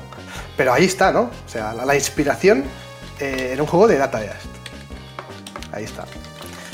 Em, luego tenemos el, este, el, Zabiga, que es un, es un otro matabarcianos. Bastante guapo, la verdad. Y curioso, porque tú conducías un tanque que en un momento dado, o sea, con los dos botones que tenías, uno disparabas y el otro se transformaba en un jet e ibas volando. Entonces, cuando, cuando eras jet, los, de, los enemigos de, tierra no, te podían matar. Y viceversa. Cuando tú eras un tanque, los, los enemigos de arriba tampoco. O sea, entonces tú tenías que ir cambiando a medida de, pues bueno, según, qué situación cuando te interesaba. Y taruga no inventado, os dais cuenta, ¿eh? No, no, es que. Sin embargo, aquí permitidme otra comparativa. eh, Bulgus de, Capcom salió ese mismo año. Para mí es mucho años luz, que Años luz. nada que ver, nada que ver. Es, curioso porque Data East, o sea, con esto quiero decir que Data East tenía muy buenas ideas, a mí me, pero a veces o no las terminaban de desarrollar del todo o técnicamente se quedaban un poquito allí. Pero claro, yo insisto, es que pones Bulgus y es que de verdad es, es, una maravilla, ¿no? O sea, pero ese, es el tenía Yasichis tenía, tío, y eso ya es bueno, el ley. Mítico, mítico, mítico en Capcom, claro. Tenía Yasichis, tío. Pero eso que comenta Carles es un poco, es la esencia de la compañía. O sea, es, lo que hablamos, lo que hablamos el otro día también cuando, cuando íbamos a empezar el programa. Ese carisma de decir eh, juegos simples y tal, que, que, no destacaron a lo mejor pues técnicamente de la leche y tal, pero sí que tienen un carisma porque su jugabilidad pues atrapaba y tal, y parecían humildes, hechos pues eh, con un poco los medios que tenían, como con ese carisma japonés, pero un poco occidentalizados, ¿no? Y, a mí me mola mucho porque tú ves un juego de este estilo de, de Data S y es súper reconocible. Y que con el, paso del tiempo, eh, por una razón o por otra, quedan grabados, ¿sabes? Y que quedan ahí, que a lo mejor mm. no son tan buenos como otros que salieron ese mismo año o antes, mm. pero siempre tienen algo que hacen que se queden ahí marcados, ¿sabes? Sí, bueno, pero a, pesar de esto que dices, la gente no. O sea, la historia yo creo que no se ha portado demasiado bien con, este tipo, con estos juegos de Data ¿no? Por ejemplo, mm, todo el mundo conoce Crazy Taxi, pero nadie sabe que, hay un juego que se llama eh, Kamikaze Kabi. ¿Vale? Mm. Yellow Cup, que se llamó también en, Estados Unidos. Oh, pero eso, eso ya sabes que pasa mucho, ¿no? Eh, por ejemplo, si, si, Novi, si Novi lo conocemos todos, pero el Rolling Thunder original, ya. Eh, instaura esas mecánicas no lo conocen tanta gente, tío. Pero, pero eso es puede conocer toda la historia de. No, pero, pero dices, coño, pero es un juego que, que, se juega muy bien y esto. Lo que pasa es que a veces es la distribución, el que se haga popular, que llegue a muchos bares, tío. Y eso hace que los juegos se hagan populares, tío. Que eso también es, es muy importante, el tener acceso a ellos. Y el que te llega la patata es el primero que juegas. Es como, por ejemplo, si juegas a un Super Mario, si juegas primero a Super Mario World, ya te deja una impresión que cuesta luego de, de superarlo. Bueno, bueno, a ver, eh, también, bueno, no lo pongamos románticos, que, que cuando llegamos a un, a, un Bad Dudes versus Dragon Ninja, tendré si no recuerdo la gente, eso, eso, es de leyenda, eso es de leyenda y punto. ahí y, está. Y, no está, y no estaba chuscado el género, ¿sabes? O sea, Ahí está, ahí está. y, que, el género que, vamos. y que no, o sea, juegas un Eternal Champions y luego juegas al Street Fighter y... Pues no, Igual, no, o sea, no te quedas con el Eternal Champions. Bueno, volviendo un poco a esto, mencionar tres juegos que, como comentaba antes eh, José, fueron programados por Tecnos, pero los llevó a, los salones recreativos, pues, eh, Data ¿no? Como son eh, Dogfight, que sinceramente a mí me parece una castaña de juego, ¿vale? Es un juego de, aviones. es una locura. A mí me recuerda al Sky Kid de Namco, pero hormonado, ¿no? Con más frenético y, que se hace un poco más, más injugable. Totalmente. Yo, yo creo, o sea, yo lo veo como, o sea, es que, es que no sé si ni, catalogarlo como un shoot es que no, es un juego de aviones, digámoslo así, ¿vale? Pero eh, hacer piruetas. Bastante, bizarro, sí, sí, bueno, piruetas en el que tú, un personaje bufón, si me permites, ¿vale? Va pilotando una avioneta y haciendo, pues bueno, un poquito loopings y acrobacias disparando. Y cuando te dan, el tío coge, salta en paracaídas con un, con un, con un, haciendo un payaso, aterriza en el suelo, empieza a correr también haciendo un payaso, coge otro avión y venga para arriba otra vez. O sea, yo no encuentro un juego tan malo. Pero es un gran foto de aviones, tío. no, no, si podéis poner los vídeos, de verdad, que es un poquito. Muy bizarro, muy bizarro. Lo, busco, muy bizarro. A ver. De verdad. Has dicho Doc. Doc de Data EAS o, perro, perro, perro vuelo. O sea, es que es muy malo. Yo no bueno, sé el si... es el, el, duelo a cara perro en avión, tío. Es así el combate. Luego, mientras, mientras Juan eh, busca el vídeo, para que os deleitéis, de verdad, comentar el Mysterious Stones y el Sisu Hozomo, este, que es de un juego de, sumo. sumo. ¿Quién quiere jugar a un juego de sumo? Una cosa. Eh, hay juegos de sumo muy interesantes. El Mega Drive hay uno que es una auténtica pasada. Sí. Este, este, mira, mira, mira, ¿ves? Un tío haciendo, haciendo un payaso. ¿vale? se sube a la avioneta y venga, y, sigue haciendo un payaso. Y para arriba. Venga. venga, aquí. Qué maravilla. Vamos a hacer, Puro fantasy joder, eso. Y como has caído y no has abierto el paracaídas, muerto. Claro. Madre mía, chaval. Y venga, y me quedo con tu dinero, ¿sabes? Ya te digo. Bueno, eh, esto no lo hizo Datayas, esto lo hizo Tecnos Japan. me, recuerda al Aventureros del Aire de, NES, ¿eh? Al tal, spin, así, este estilo de, poder rotar y girar. Lo que, lo que pasa es que, bueno, eran, los primeros juegos era, como dijéramos, estaba publicando, muchos de, de los hacía Tecnos, eh, mm. un poquito como, bueno, eh, los, desarrollaba Tecnos, que no estaba en sí como compañía aún, y trabajaba para Dataeas, y es así. Y bueno, ahora veremos un caso muy, muy importante. Una buena castaña, hay que decir. Ahora veremos, sí, el caso, el caso que comentas, que es el más importante de, los primeros años de, de Data, Y bueno, y nos dejamos ese otro de los juegos de la Serdis, ¿no? El Cobra Command, sí. Es un juego que, bueno, como todo, como la mayoría de, de, las que es un juego de tipo en Rails, era muy vistoso porque tú ibas pilotando un helicóptero desde la cabina y la verdad es que era, era muy espectacular. Igual que, que Dragon's Lair que salió el, el año antes, ¿no? Era animación de Toei y era lo, que, lo, que, lo que comentábamos antes, que estaba dirigido por el Yoshihisa Kishimoto, que es el, el que luego futuro presidente. es futuro presidente de Tecno y el que ah, se encargaría de Double Dragon y Double Dragon 2 y que estaban los guiños, ¿no? Que el helicóptero salía en Double Dragon 2 y el coche de cierto juego del que hablaremos salía en Double Dragon 1 al nada más empezar. De este juego se hicieron ports a, Saturn, Mega CD y, Play, el de. Play yo la verdad no lo llegué a, ver. No lo sí que creo que el, el, más conocido es el de Mega CD. Mm, hombre, es el que más, más acceso, tuvimos, que se llegó a publicar aquí en un pack. Por eso, sí, sí. creo que, este sí que es más. La gente lo tiene más eh, visto. Es muy chulo. Echando la vista atrás hace resulta chocante, ¿no? Que, hicieran, que pudieran hacer un juego así, o sea, estas animaciones, estos vídeos y tal. Bueno, ponían un disc y se encargaba del juego un chip de, 8 bits que era el que dibujaba la cabina y el punto de mira y era el que más o menos controlaba el rollo. Era bastante simple, sí. sí, pero, que pero llamaba, mucho la atención. Llama mucho la atención a nivel gráfico. Ahí está lo que siempre decimos, ¿no? Poner, poneros en la, en, la época. El año 84, tú te encuentras esto y, flipas, porque además acordaos que el Laserdisc es que era, eh, era vídeo sin compresión, ¿vale? No como luego que vino Saturn y ahí hizo un auténtico atentado, ¿no? Eh, pero aquí es que era una maravilla estos juegos de, de a nivel visual. Si además las animaciones se encarga Toei, pues te sale esto. Increíble. Muy guapo, muy guapo. Y nada, pues eh, pasamos ya al juego, al juego del 84 de Data Nos vamos al tocino. Que es el, un juego llamado Karate Champ. Que primero pongámonos en, en, antecedentes. Estamos en el año 84, ¿vale? Por aquel entonces salió una maravillosa película que todos conocéis, de la que se, ha hecho ahora una serie, llamada Karate Kid, el momento de la verdad. O sea, yo, yo creo que ahora voy a hablar en nombre de todos. Todos hicimos la grulla en el patio, emulando a eh, Dios lo sabe. Daniel San, ¿sí o no? Por supuesto. La grulla y el intentar hacer una onda vital, eso caía seguro.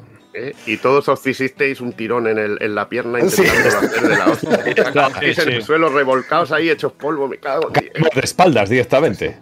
O en vez de dar una patada en la cabeza, llegabais a la altura de. a la altura de las partes nobles, como mucho. De la bolsa más marsupial. Ahí está. o sea, mi nombre, mi nick, es por Karate Kid. Ahí está. Y, la de. Y la de, la de matrículas en, academias de karate que se abrieron gracias a eso. O sea, te, lo iba a decir, te lo iba a decir ahora, Doki. Te lo iba a poner en bandeja. Y esto es verdad. Eh, a raíz de la película, un montón de gimnasios abrieron. Así. Y proliferó el, arte marcial karate en contra del judo, que era mm, también muy de moda aquí, mm. pero el karate le llegó a pasar, pues bueno, a consecuencia de la, de la película de, del señor Miyagi, tío. Es que. Puto Miyagi. es que. Noriyuki Pat Morita. Sí, que... descanse. descanse. Y, es que, como curiosidad, una película en la que prácticamente nadie da una patada en condiciones, ¿eh? No, que va, que va. Bueno, pero es que ves cualquiera de las primeras de Rocky y estás en las mismas con el boxeo. ¿eh? Ya, ya, ya. Sí, sí, sí, por carisma, supuesto. Hay carisma, se suple con carisma, coño. Ahí está, ahí está.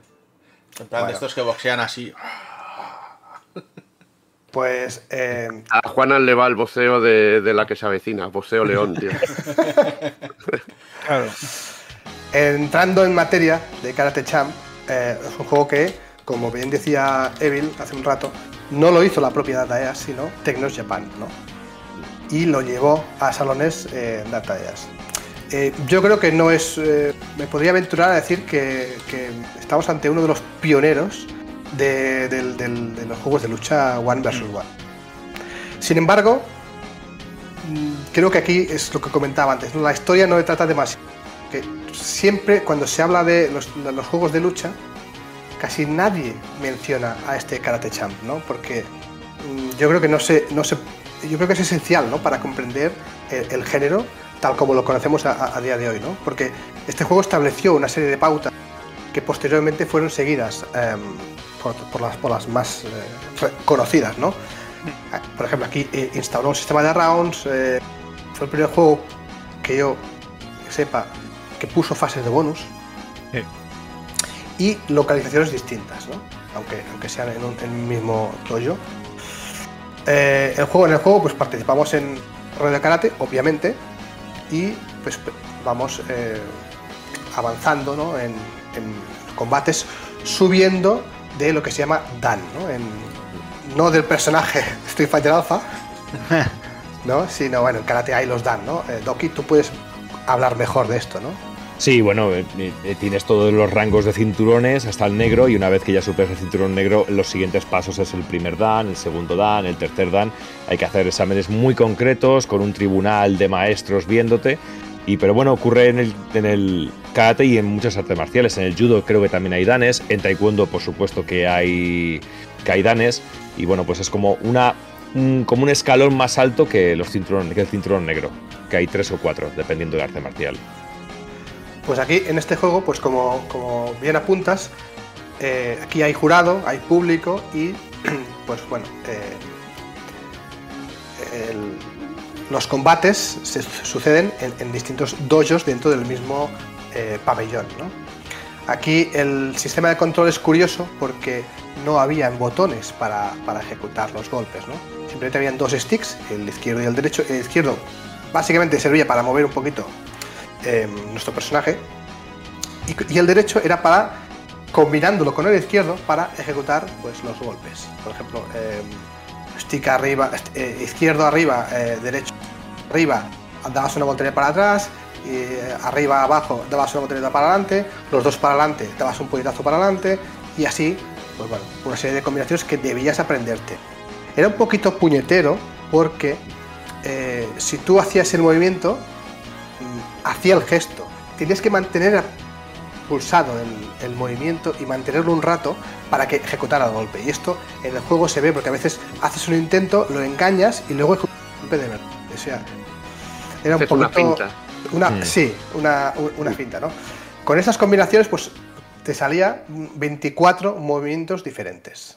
Una Golpes locura. o lo que sea. Una locura. Una locura para, para la época, pero una locura también aprendérselo. Todo esto. Sí, sí, Sí. sí, ya te digo, ya te digo.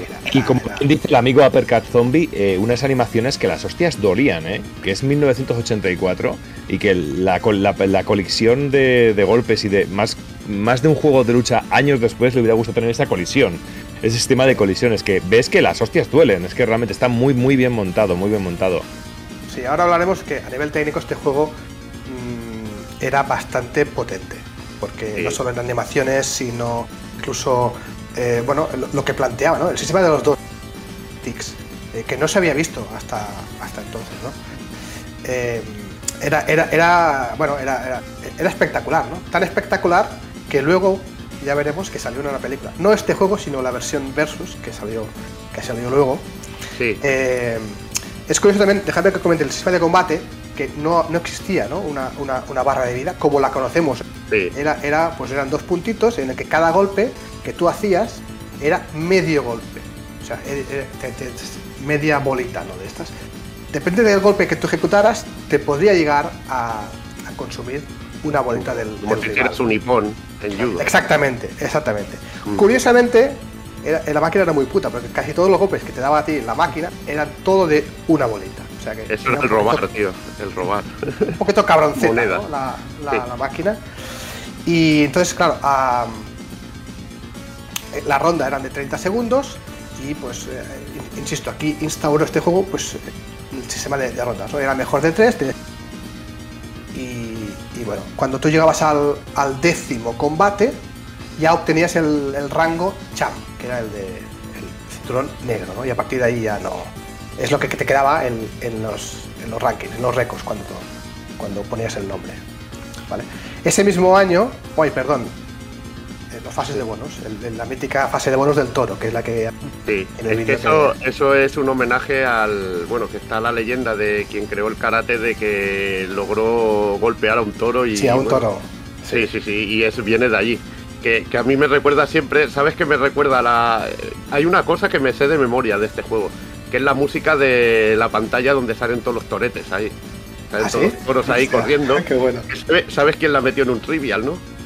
Sí, Pablo. De Retro Barcelona. Nuestro amigo Pablo Vilés, tío. El cabrón del Pablo. Tío, la música esa que salían los toretes, tío, y era la hostia, tío. Y a ver quién se. me, Suena, me, Suena, aún en la cabeza, tío, la puta música, tío. tiene un carisma de la hostia, tío. Tiene un carisma de la hostia.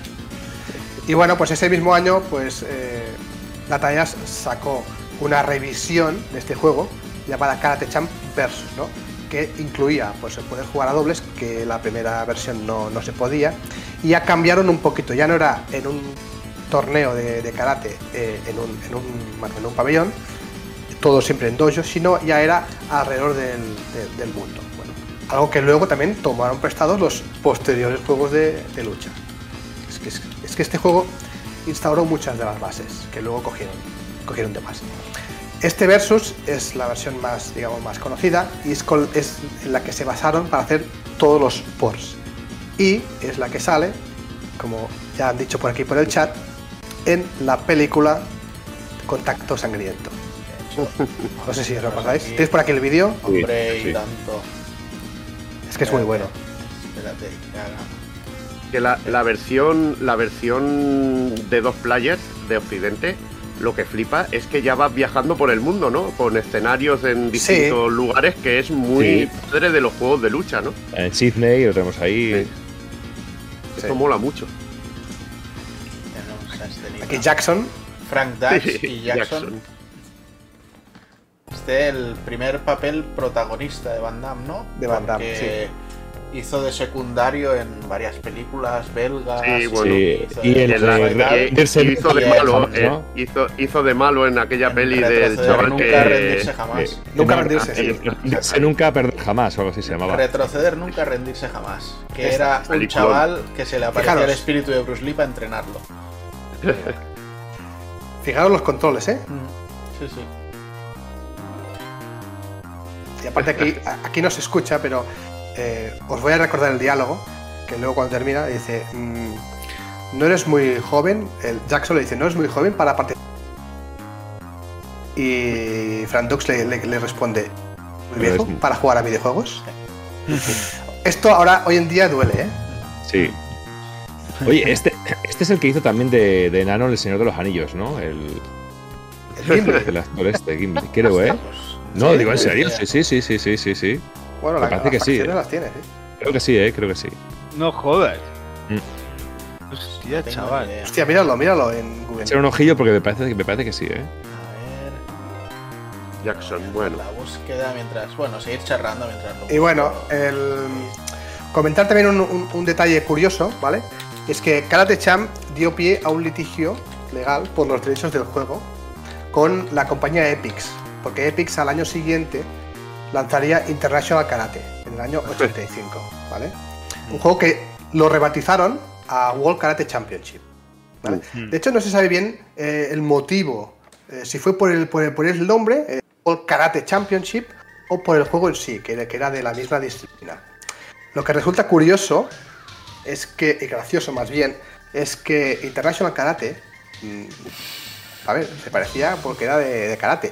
Pero lo que sí que trajo karate, el de, de, Epic, que lo programó System 3, si mal no recuerdo, eh, plagiaba de forma descarada a una maravilla de juego que había por aquel entonces y que os sonará a muchos, llamado Exploding The Way of the Exploding Fist, de, Melbourne House. Ese juego era, a mí, personalmente, me encantaba.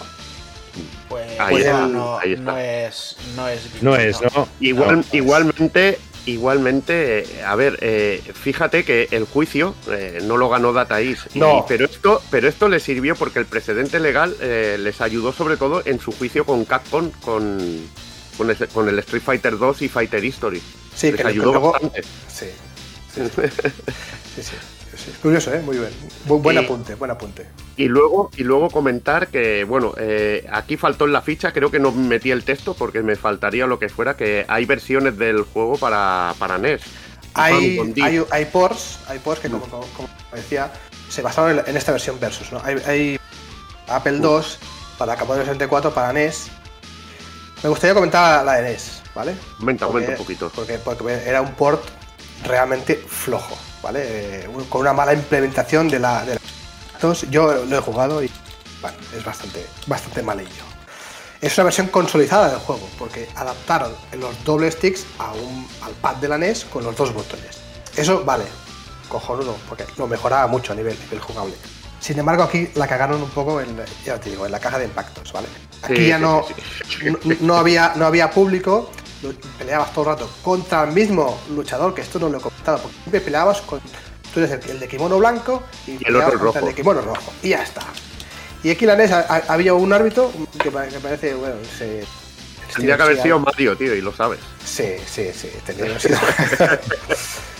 y bueno, y básicamente eh, la de Apple II era casi que peor, porque no había ni música, o sea, solo había los soniditos de pic, pic para golpear y el port de Commodore 64, que este sí que es una, buena, aceptable versión del, clásico. Yo creo que es la mejor de las que, de las que hay aquí. También comentar que no fue el primer juego de karate. Acordaros que unos meses antes, un señor llamado Jordan Mechner mm. lanzaría la maravilla de Karateka, ¿vale? Basado en, la, famosa la rotoscopia, ¿no? Que pasaba. la técnica, ¿no? Para hacer las animaciones tan fluidas. Al estilo Prince of Persia, sí, sí. Que posteriormente, pues mejoró incluso más, ¿no? Mm. Eh, fotografiando a su hermano para, para hacer eh, ese juego sí que a nivel de animaciones era, era, era, casi, era muy parecido al, este. Eh, y al año siguiente, pues oye, luego vino Konami y lo petó con un señor juego llamado GR Kung Fu ahí sí que ya da para, para otro. Pero ahí, ahí bueno, claro, ahí damos un paso más adelante, ¿no? En, las inspiraciones para los juegos de lucha, ¿no? Porque ya son personajes con mucho carisma, con estilos propios. Sí. Que te sale una chica, es muy, muy de lo, en lo que se basarían después. Yo llevo, Pero las bases tiempo, Carlas, yo llevo tiempo reivindicando un Konami en MSX aquí en, un programa de este formato. Pues, pero pues por aquí creo que no hay mucha predisposición, eh, al final nos lo hacemos un mano a mano ahí. Yo te apoyo y avisamos a Pidi. Y este se viene, ¿vale? y me gustaría, ya que estamos en el género, en el género, ¿os acordáis todos de un juego? Es que me ha venido ahora a, eh, un juego que se, sacó, sacó, se salió solo en PC llamado Budokan. ¿Os acordáis? Sí, bueno, en Mega Drive también, ¿eh? En Mega Drive. yo, tengo versión de Mega Drive. Y Mega Drive, es verdad, es verdad. Pero sí. Hostia, es que me, ha venido a, la cabeza porque era, bueno, era basado en una disciplina, ¿no? El, kendo era. El kendo, bueno, había kendo, había varias disciplinas, había varios, ah, varios tipos de torneos y bueno, eh, es lo dicho, de que son juegos, es lo que hablaba antes, ¿no? Los juegos de disciplinas de artes marciales, que está el, el Panza Kickboxing, que es el Best of the Best, que es también otro de los que molan, y está mi queridísimo Taekwondo, que es, para mí de lo mejor de lo mejor, tío, de súper. sí, sí. Y este, este, no sé, este juego cuando yo lo vi empezó. Uh. Mm, bueno, no sabía jugar, ¿eh? porque era difícil de dominar este Budokan, pero. Gráficamente, claro, estamos hablando de, finales del 80. Creo que salió en el 89, uh. creo. Y bueno, maravilloso. Nada, eh, Karate Cham, mm, yo me gustaría reivindicarlo porque así que sí que es cierto que es de esos juegos que han envejecido francamente mal, la verdad. Tú ahora te pones a jugar esto y no duras ni dos combates. Pero me gustaría reivindicarlo porque, porque instauró unas, unas bases que todavía son vigentes a, día de hoy. Ahí está. A mí me, estuve buscando como un loco quién había dibujado el, el, flyer del juego. Porque es que me recuerda a los dibujos de, bueno, el estilo de dibujo de Buen Squadron, de, de animes de finales de los 70, inicios de los 80 que está guapísimo el flyer, tío. y también me recuerda a la ilustración un poquito de Double Dragon, un poquito. Digo, hostia, al ser Tecnos podría ser el mismo, pero le veo más, más rollo mangaka, tío. Le veo un rollete buen escuadro. Y, estuve intentando buscar quién era el, autor del, dibujo del flyer, tío, y no, no, lo, no lo pude encontrar, tío. Es la espinita que me queda un poquito de haber preparado el programa. Bueno, año 84 para mí fue un año francamente bueno en el, en el mundo del videojuego. Eh, no solo para Tayast, sino acordaos que ese año salió, me lo he apuntado aquí, ¿vale? Porque quería, quería comentarlo. Capcom sacó 1942, Tekken sacó, Bomb Jack, Konami Circus Charlie, maravilla. Namco, la tercera entrega de la saga Galaga, con K Kung Fu Master, Irem, otra maravilla. Vaya. Marvel Madness, Paperboy, Punch Out, Bulbus, que ya lo he comentado. Y la gente de Spectrum está jugando con Match Day de John Ritman. Gráficamente era una castaña, pero jugablemente era, era chulo. Era un vicio. Aunque la segunda parte, muchísimo mejor. Muchísimo, muchísimo. Tenía un vicio el Match Day, el primero, impresionante. Yo al 2, yo jugué al 2 como. Vamos. Yo creo que sí, que lo que dice Z80 em, es una buena cosecha el, el 84. Y pienso que a partir de ese año yo creo que marcó un antes y un después, porque a partir de ya eh, fue una mejora técnica y jugable en todos los sentidos exponencial, fue, fue brutal. El 85 ya también lo petó y el 86, vamos. No sé. Ahí queda eso. Bueno, pues nos pasamos ya al 85, va. Arrancábamos. Bueno, mira, aquí tenemos una ilustración muy chulita del Road Blaster, que creo que comentábamos antes también. Hmm. Nada, teníamos por ahí Boogie Manor, que desarrolló Tecnos, un plataformas eh, en el que había que escapar de manchos encantar rompiendo las esferas y bueno, el personaje se podía transformar en plan en plan Sentai, ahí a los Power Rangers. Este está muy guapo este juego, tío.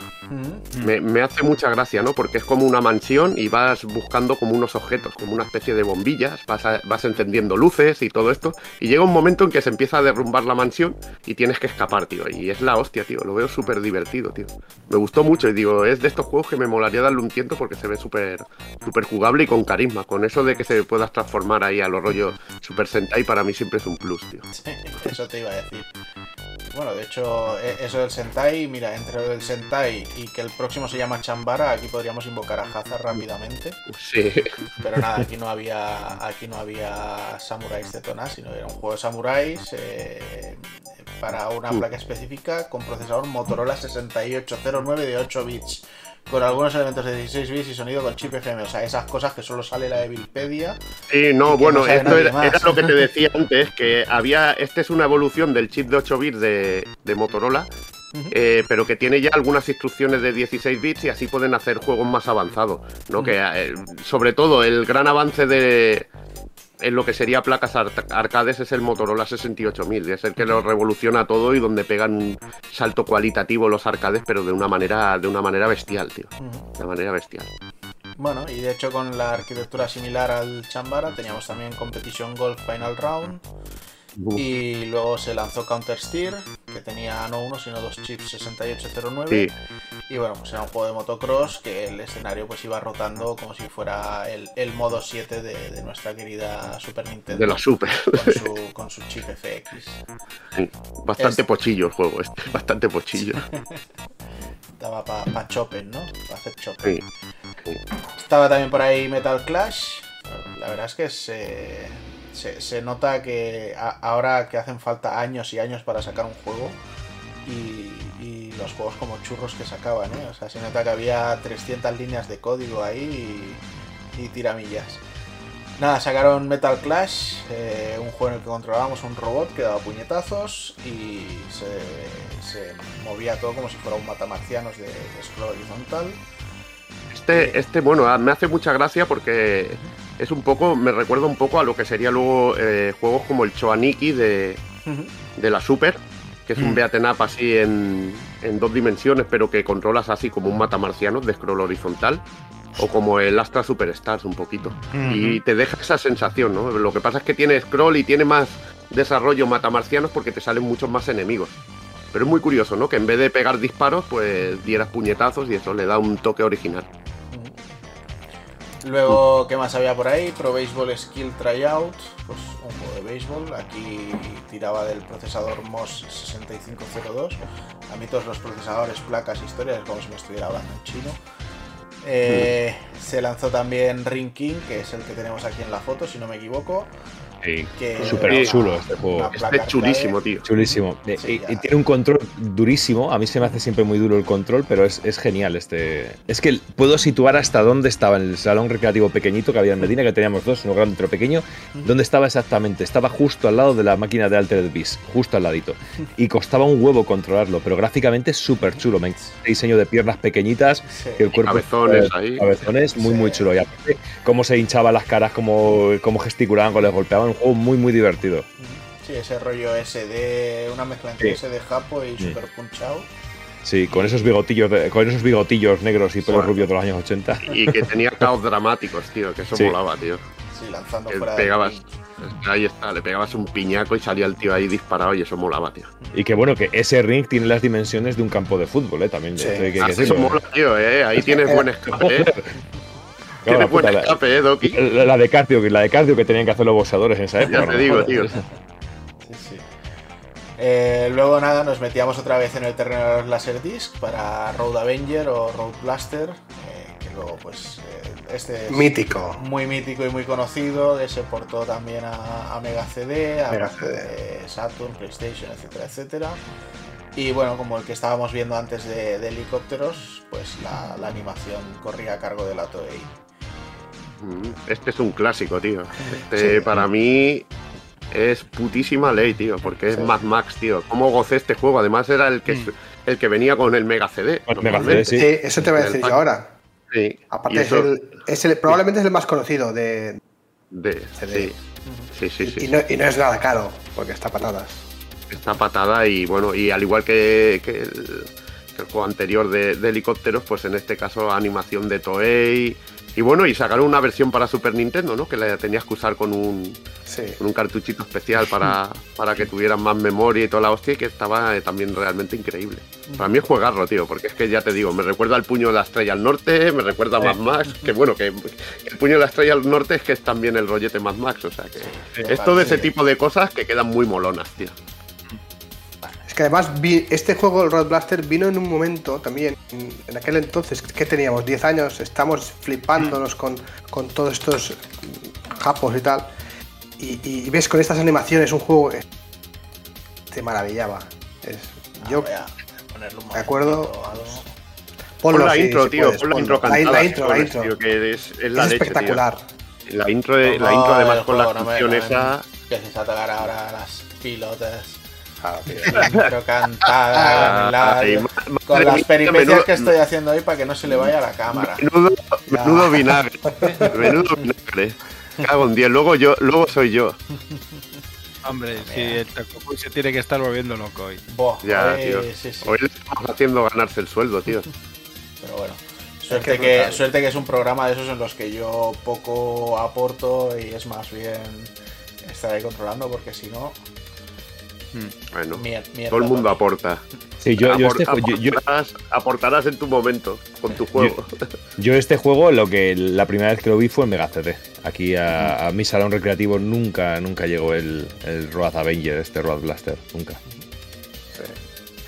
Lástima que en la versión de Mega CD, obviamente, la compresión era malísima. Y bueno, y el color y todo eso. Y el color y todo, pero, bueno. Igualmente flipabas, ¿eh? Sí, sí, sí, Yo lo prefería, ¿eh? A los de pelis realistas, tío, te lo aseguro. Hostia, esos, esos fueron lamentables, tío. Como el Night Trap y compañía. Buah, es que era abusivo. eh, Price Fighter, etcétera, etcétera. Por favor. Con Cataley. El, Night Trap este os habréis comprado la versión que salió, ¿no? Hace poco. Sí, sí, sí. Yo, la, yo, la, compré en Switch porque estaba a 0.95 o algo así. Hostia, tío, yo ni eso. Vamos. bueno, pues ¿qué más nos quedaba por aquí? Teníamos Shootout, en el que controlábamos a un policía en, un gallery shooter, pero que no, no, tenía ni puntos de mira ni nada. Y bueno, tenía muchos elementos interactivos. Es muy curioso y muy chulo. Muy chulo, tío. Muy chulo. No, no lo conozco. Es curiosete, es súper simple, pero, pero mola, tío. Me hace mucha gracia. Muy original. Bueno. Teníamos también Zero Target o Gekitsui O, que ya sabéis que a Evil le gusta meterles los nombres japos y a mí me gusta alargarle las coñas durante semanas. Y nada, era el mismo tipo de placa que el, que el Counter Steer y bueno, un juego de combate aéreo con un avión ah, desde la cabina en plan Ace Combat y con algún que otro efecto de rotación. ¿Este qué tal estaba, José? Hombre, bien, tío. Eh, era espectacular, ¿no? Ver que hubiera rotaciones en un juego de este tipo y bueno, no, era, no estaba nada mal, la verdad. Bueno, pues nada, damos paso ya al, al 86. Sí, bueno, en el año 86 ya tenemos algunas de las que son para mí vacas sagradas, para mí, de, de Data East, como ese Darwin, ¿vale? Pero bueno, primero vamos a, a nombrar este Breakthrough o ese Kyoko Topa, que es un, un, juego que usando la base de un Motorola 6809 o, 6809, como queráis, eh, te, hace, te engaña un poquito la vista porque ves que es un juego que controlamos un, tanque o un coche que dispara, pero en realidad es un matamarcianos de scroll horizontal. Muy divertido y con unos efectos muy chulos y sobre todo una perspectiva que le da un regustillo al juego que es, que es genial, simplemente genial. ¿Sabes lo que mola, no? del breakthrough, los saltos del coche. es lo que iba a decir, que tenemos el punto ese de poder saltar y caer encima de los enemigos también que es, que es muy chulo. Y bueno, tuvimos de este juego, tuvimos por para NES, para microordenadores, para Spectrum, Commodore 64, Atari, Atari el CPC también, eh, también para CPC.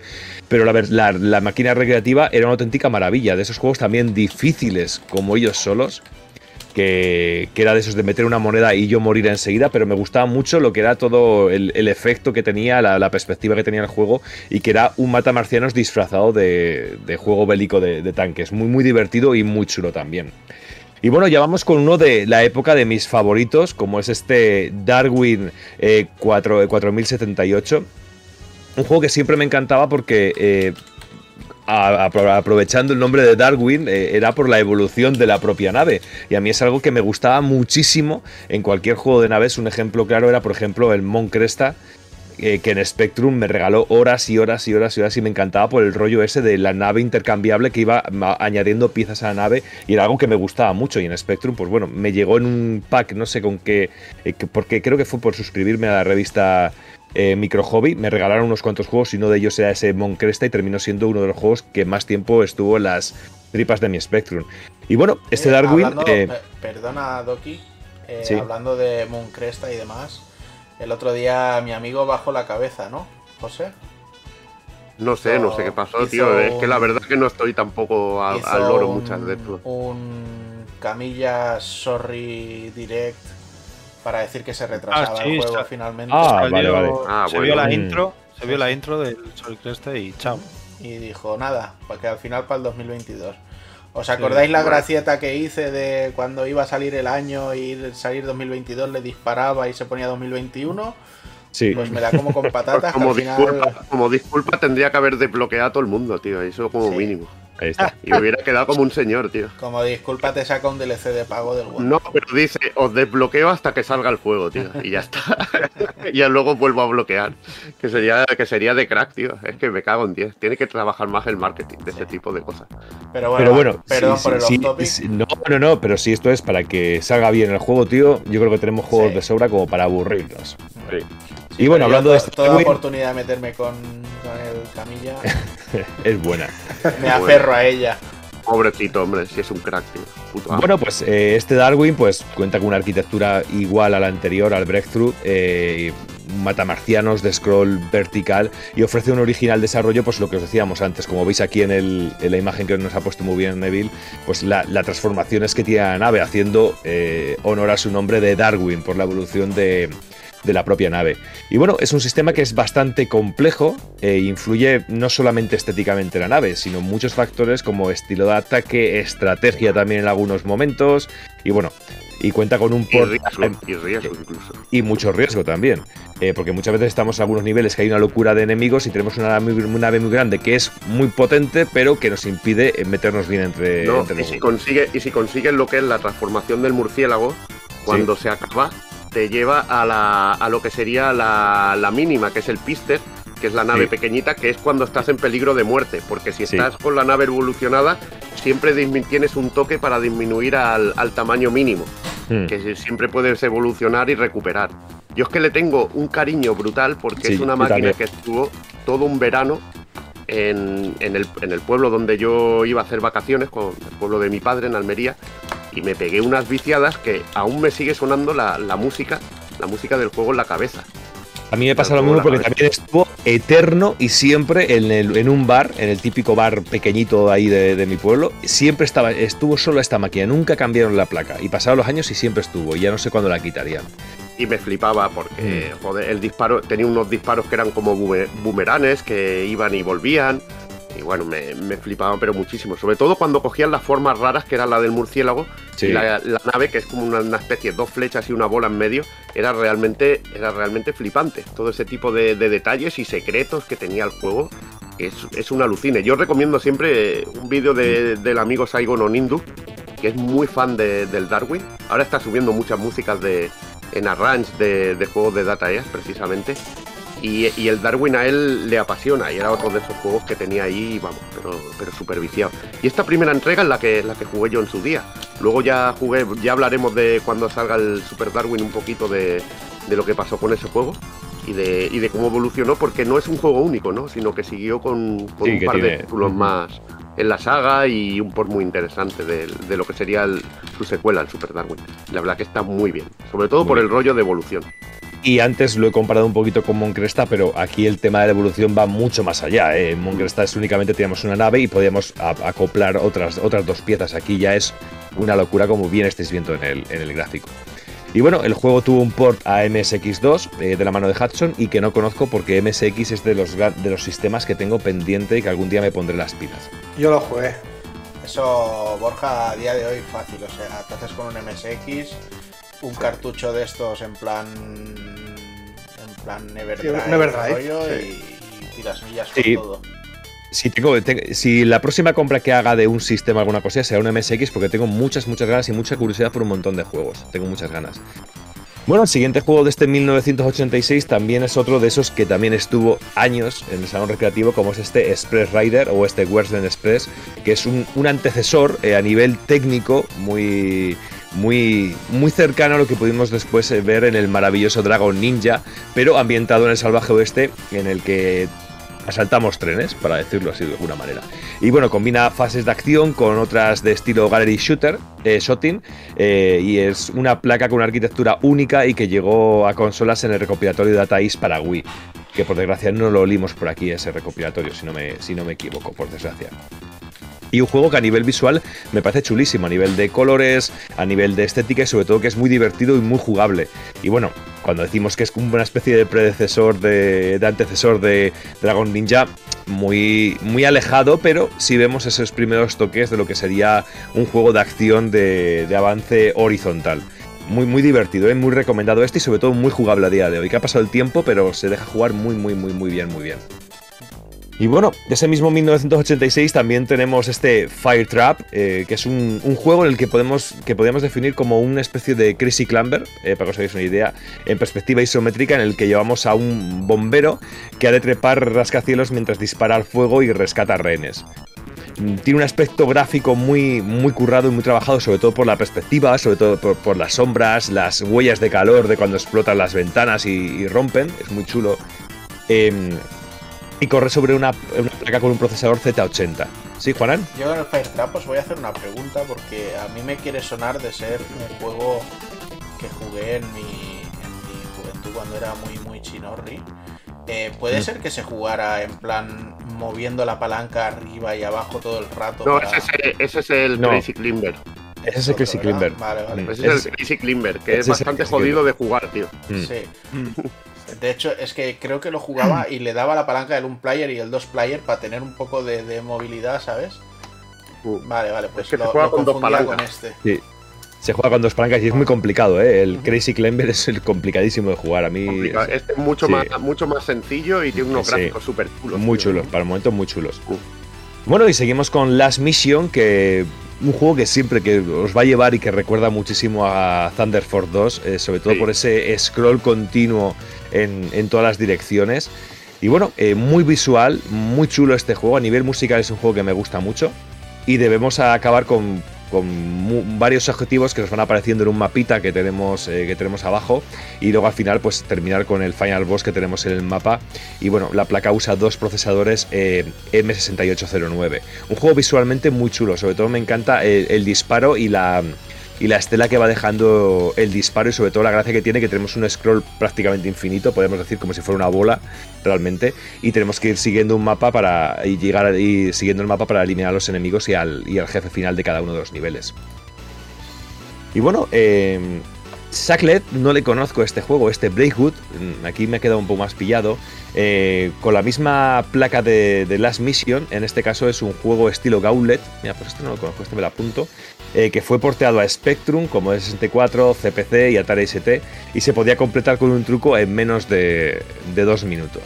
Eh, una locura de esas, una locura de esas que vi. Bueno, estaba viendo el juego y digo, hostia, completan dos minutos, tío, y me flipó mucho, ¿no? El trucazo de esos de la hostia, tío. Sí, también me recuerda un poquito así gráficamente a Crackdown, ¿no? O mejor también puede recordar un poquito. al Crackdown, y al Contra, al Contra también. Mm. Las fases estas del, del Super C. Y bueno, y un clásico que es súper reconocido, creo que estaba prácticamente todos los salones recreativos o algún bar, de, el Side Pocket, eh, posiblemente el juego de villa en arcades más conocido de, todos y que fue portado pues, a multitud de sistemas y tuvo secuelas en formato doméstico y las versiones de NES y Game Boy estaban muy basadas en el original, mientras que la versión de Mega Drive y Super Nintendo y Game Gear eh, portaban elementos de Pocket Gal, eh, un spin-off de, de este Side Pocket y bueno, eh, un juego de, billar, que aunque a mí nunca me gustó el billar, eh, se me hacía muy divertido y muy, y muy jugable, muy al estilo eh, mm, de la, del otro que me parece muy accesible para NES, como es el Lunar Pool, que era un juego que me parecía muy accesible, muy directo y sin andarse con combinamientos, y me parecía muy divertido también en NES. Y bueno, la placa lleva la misma arquitectura que el Breakthrough también. Desde nuestro amigo Opti tenía todas las versiones. Sí. Y bueno, un juego de, lo que digo, que muy, muy fácil de, controlar y de, y de conocer y de, y de dominar y muy divertido. A mí me resulta muy divertido. aprendías a dar efecto a las bolas y estaba de la hostia. Porque venía también con el, marcador este que se iba, que iba cambiando el ángulo y todo eso, muy chulo, a mí sí me gusta mucho. Sí, podías, si no recuerdo mal, podías darle con el, con el palo, ¿no? Sí. en la bola, hacia la derecha o hacia la izquierda para que decía Evil. Yo, recuerdo haberlo visto en, la mayoría de, salones. Este juego mm. estaba por todas partes. Y si no, las versiones picantonas, tío. No, no, eso, sobre todo esas. La versión picantona, que era la guay, que estaba todo Dios ahí, vamos, para sacar el premio, tío. Ay, qué, gran fan del billar soy. Sí, sí. Y, estaba este y al lado el Galspan, con, con la de con la, arañita allí desbloqueando. Y, yo, y yo apoyado en la recreativa mirando. ¡Hombre! ¡Hombre! Por favor. carne gratis, tío. Vamos con 1987. Eh, vamos a ir por, por faena, que, estoy viendo la hora que es y, estoy viendo todo lo que falta, madre mía. Bueno, sí, es lo que digo. Son programas que para empezar a las 9, tío. sin duda, sin duda. Para la próxima hay que empezar antes porque, madre mía. Y el próximo es mandanga. En 1987 empezamos con ese Capitán Silver. Genial, estupendo, me encanta. Una placa arcade. Esta placa arcade eh, funcionaba sobre el mismo hardware que, este último en la Vision que estábamos viendo. Es un caso, eh, un juego de acción con una temática pirata que, es bastante raro uno de ver, la verdad. Eh, quintando las aventuras del señor Vivus Triput. Y, el juego se, se porteaba en Master System por, por Sega y NES por parte de Tokuma Shote. Eh, la versión arcade tenía tres fases, mientras que las, dos que las versiones domésticas añadían, añadían más contenido. Eh, You Hunter G, eh, Maze Hunter, un shoot up en perspectiva cenital que, que utiliza el procesador 6309 de Itachi, eh, que se basa también en ese Motorola 6809. Y, y, es un juego así también, un matamarcianos de perspectiva eh, cenital, bueno, isométrica más bien, eh, que debemos acabar con, con yokais, monstruos también un poco occidentales por ahí para adelante a, a tiro limpio. Y lo curioso está en que el juego, eh, cuando, se, cuando se portó a Occidente, eh, se modificó para convertirse en el juego de los cazafantasmas, en The Real Ghostbusters. Eso, eso eh, tiene historia el nombre este, de The Real sí. Ghostbusters. los reales, los de verdad, ¿sabes? Los sí, porque, porque los Ghostbusters era en la serie del monete esta de sí. Hanna Barbera, tío, clásica, y tuvieron bueno. que se llamaba Ghostbusters y estaba el nombre pillado para la serie de animación y se tuvo que llamar The Real Ghostbusters. Que viene de una serie anterior de imagen real, en blanco y negro, ¿eh? Sí, la locura, tío. Locura total, tío. Locura total. Pues bueno, como el nombre indica, pues obviamente está basado en la peli de los cazafantasmas. Y, y, y bueno, eh, la verdad es que el juego nos, si se os da por catarlo, la verdad es un puto infierno. O sea, es, jodid es, jodidísimo, no te dan tregua, no dan respiro en ninguna de, de las pantallas. Además, el crono eh, lo tienes ahí siempre delante y, y la verdad que mete una presión terrible. Y bueno, sí que mola mucho el rollo este de, de, poder utilizar la pistola con el rayo de protones y demás. Y, y bueno, también la posibilidad de poder coger a los tres, eh, a los tres eh, personajes. Sí, de hecho Oye, es lo la, que mola, ¿eh? La nueva sí. Ghostbusters Stranger Things, ¿cómo Buah. la veis? Tengo unas ganas, tío. Sí, Yo no, tengo muchas no ganas. No tiene mala pinta, ¿eh? No tiene mala pinta, no. Pintaza. Vamos, yo. Además, no, no le será difícil superar a, a su predecesora. Hostia, a mí, a mí, me gustó, tío, ¿eh? A mí. Pues bien. La he visto bueno, dos veces, sí, las, pero, chicas, ¿eh? Sí, pero que tampoco es nada. No, no, no. Pero esta, esta, yo sé que con esta, yo sé que voy a, a gozar. Lo sé. O sea, es que lo sé. Esta la vamos a gozar, de todo claro también. Eh, siguiente título, Gario Retsuden, bajo la misma placa de este Real Ghostbuster. Eh, bueno, un run and gun en perspectiva eh, cenital a lo comando, eh, en el que controlaremos personajes de la leyenda de los tres reinos como Liu Bane, Zanfei y Wan Yu. Y, y sí que es verdad. Dime. No, digo, ¿sabes qué problema tiene este juego? Para mí, ¿eh? Para mí. Mm. Eh, que es que el año antes, eh, el año anterior salió Kiki Kai Kai. Claro, ahí. Para mí, ese es el problema que tiene este juego. No es que sea un mal juego, pero que Kiki Kai Kai es, es Dios. Llegó, para mí. Llegó, llegó Taito con Kiki Kai Kai y, y, vamos, o sea, sí. mm, Gracias por venir el resto, ¿no? Claro. Eh, lo que es curioso de este juego es eh, que tiene aquí apuntado Evil, es, eh, son los enemigos que ya salían Carnoffs por ahí. O sea, cuidado, cuidado. Eh, en lo siguiente que tenemos por ahí tenemos Gondomanía, Makio Senshi. Y esta vez también con el, con el mismo nombre, eh, o sea, con el mismo hardware, perdón. Eh, en este caso un matamarcianos también vertical, vamos montados ahí en una moto. La verdad es que, aparte de ser imposible, porque es dificilísimo, es eh, súper variopinto el, el, diseño de los jefes finales de cada nivel. O sea, desde. Ahí mechas, tienes uno. sí, desde mechas hasta rollos pues eh, de mitología nórdica. O sea, vamos, eh, una, una, una, auténtica locura. Y, y mola, la verdad es que es bastante vistoso, la verdad.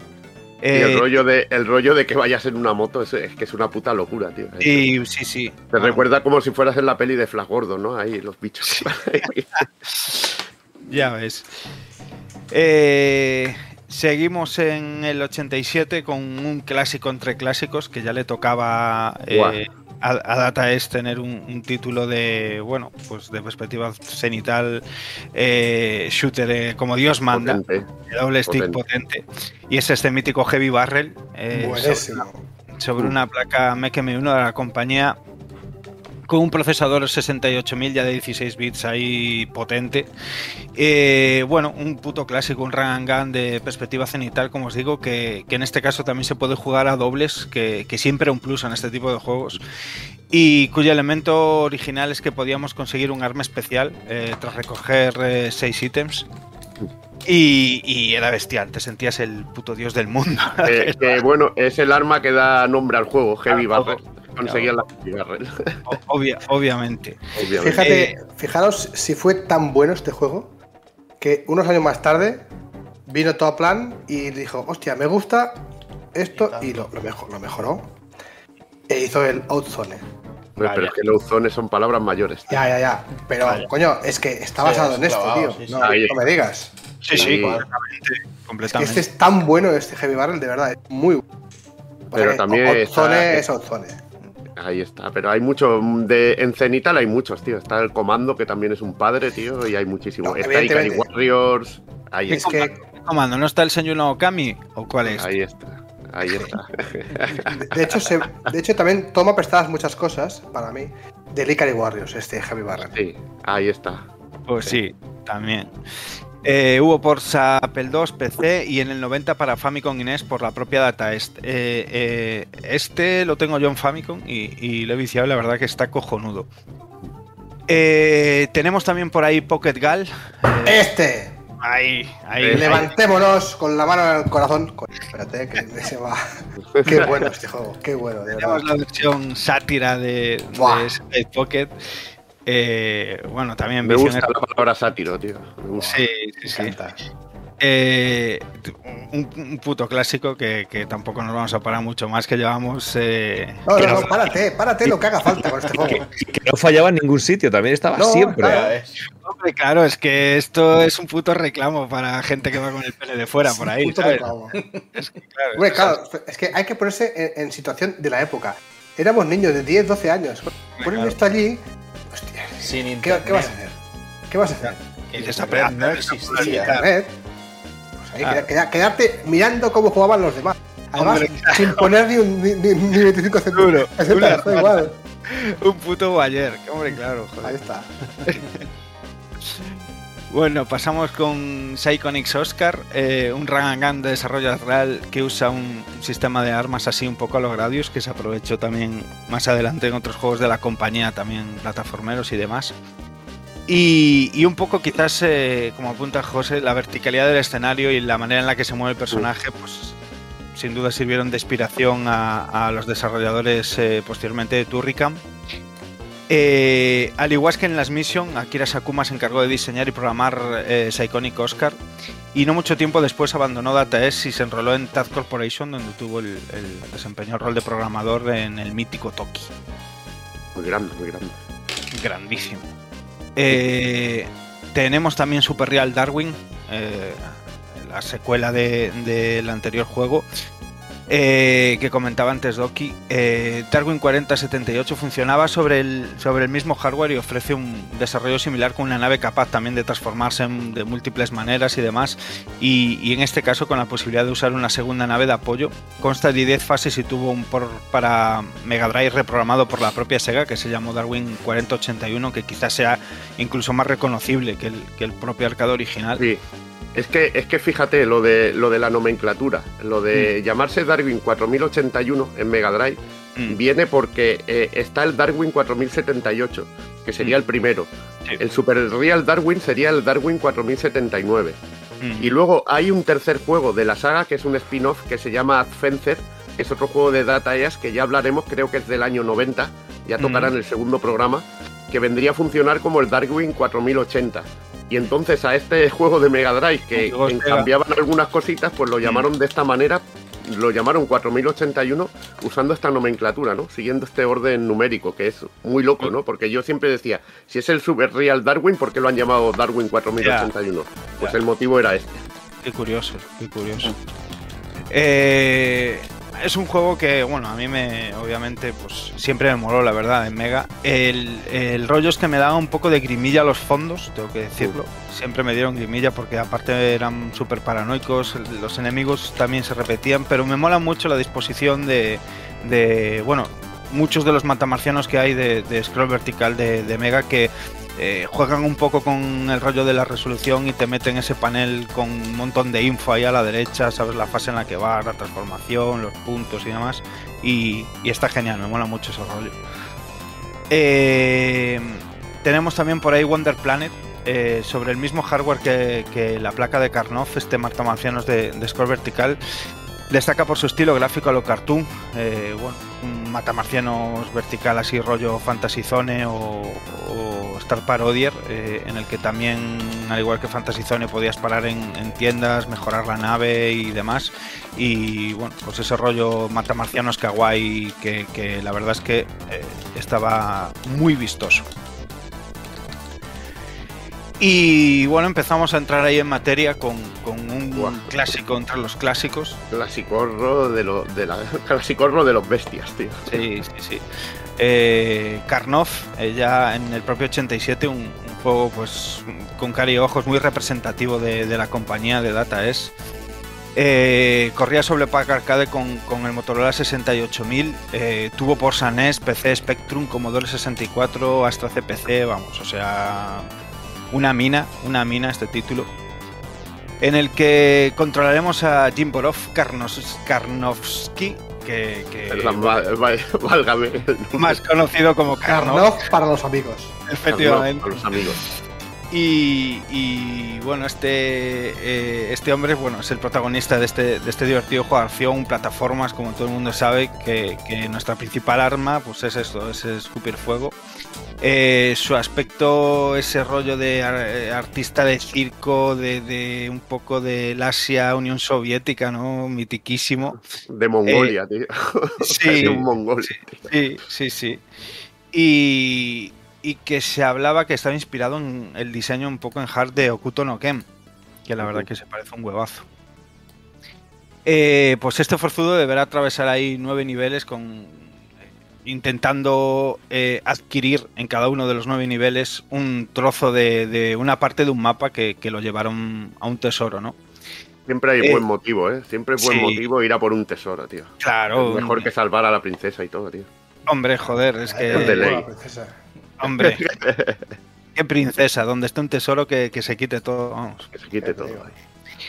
Eh, disponemos de tres vidas y, morimos de un toque que, es que qué infierno de juego, por el amor de Dios. No sé si lo habéis cantado alguna vez, pero es una tragadera de dinero. Pero...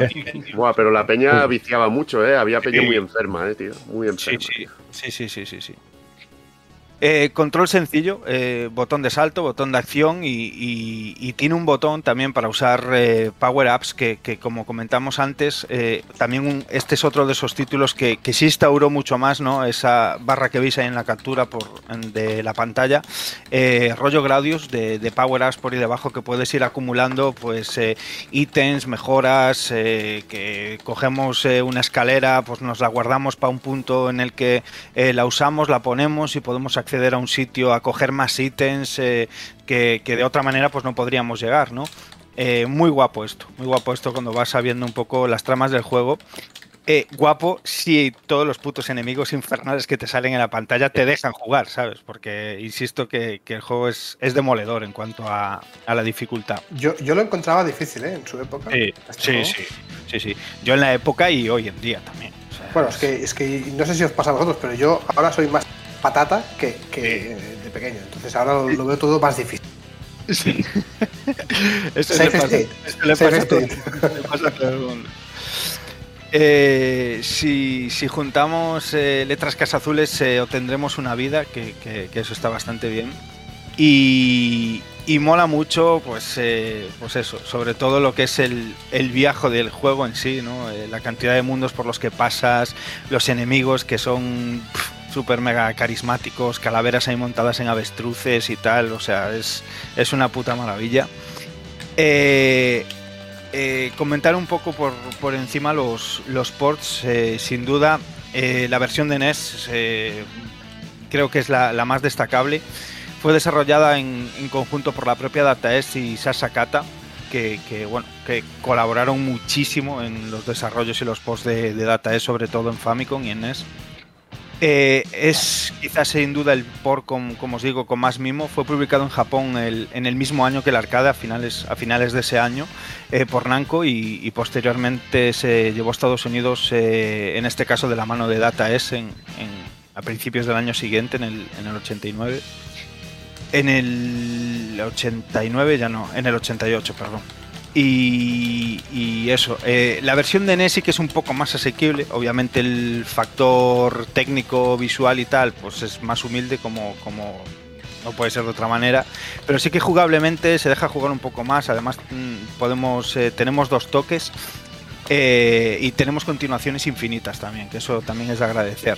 La cuarta y la octava fase se cambiaron totalmente, al igual que algunos ítems y, el jefe final, que en este caso en vez de enfrentarte a un mago, aunque el escenario es igual, te enfrentabas ahí un dragón ahí de tres cabezas. Eh, y, y, al igual que otros títulos de la compañía, el port en PC corría a cargo de Quicksilver y Activision eh, publicó también las versiones para microordenadores. Eh, pero, como bien has dicho, la versión de NES es la más mimada porque la versión de Spectrum era completamente injugable. injugable. Como todo. No, no, no, no, no, como todo no. Es que intentaba hacer, hacer, Aquí le hubiera venido bien al juego el amarillo directamente, amarillo y negro. Lo que pasa es que este juego tenía el, el mal de querer meter mucho color a los juegos de Spectrum y llegaba un momento que se mezclaban los colores de la, como veis aquí en la imagen, la puerta, eh, el azul de la puerta con el, enemigo y tus disparos y al final no sabías ni qué eran disparos ni qué eras tú y al final era un cacao que era terrible, era terrible. Al igual que otros ports, por ejemplo, el port que se hizo de, Golden Axe a Spectrum era maravilloso. O el de Ghost and Ghosts y Ghost and Goblins, pero de este juego era injugable, ¿eh? era injugable. Al igual que el de NES me parece muy divertido, el de Spectrum era horroroso, ¿eh? horroroso visualmente muy bonito, que se ve muy, muy, bonito, pero luego me parecía injugable. Sí. Los, eh, el, el port de PC no, nunca jamás lo caté, o sea, he visto por ahí vídeos y capturas y tal, y ya te dan ganas de arrancarte las córneas, pero es que lo de Spectrum y CPC y demás, tío, madre mía, chaval, o sea, es que eso es, es que es terrible y además que injugable, que es lo que tú dices. sí, que, a lo mejor si tú ves en imagen parada y dices, joder, pues no está nada mal. Pero luego es que el tema de los cohetes montándose terminaba siendo un cacao, y aparte que es un, juego en el cual los enemigos te disparan y tienes proyectiles por todos lados y terminas arrancando y muriendo, arrancando y muriendo, arrancando y muriendo. Era, no se podía jugar. A mí me, lo, que, lo que comenta Dani me mola mucho de este juego el rollo truquero que tiene, ¿no? Esto de mm. poder usar escaleras para buscar secretos y todo eso. Y la música tan carismática, mm. que es una música sonido puro FM, tío, y además con un carisma de la hostia. El tema principal de Karnov lo llegarían a usar lo llegarían a usar también como guiño que ahora vas, a, mm. vas a hablar un poquito de los guiños que tiene Karnov que joder si se acuerda Data del, del personaje.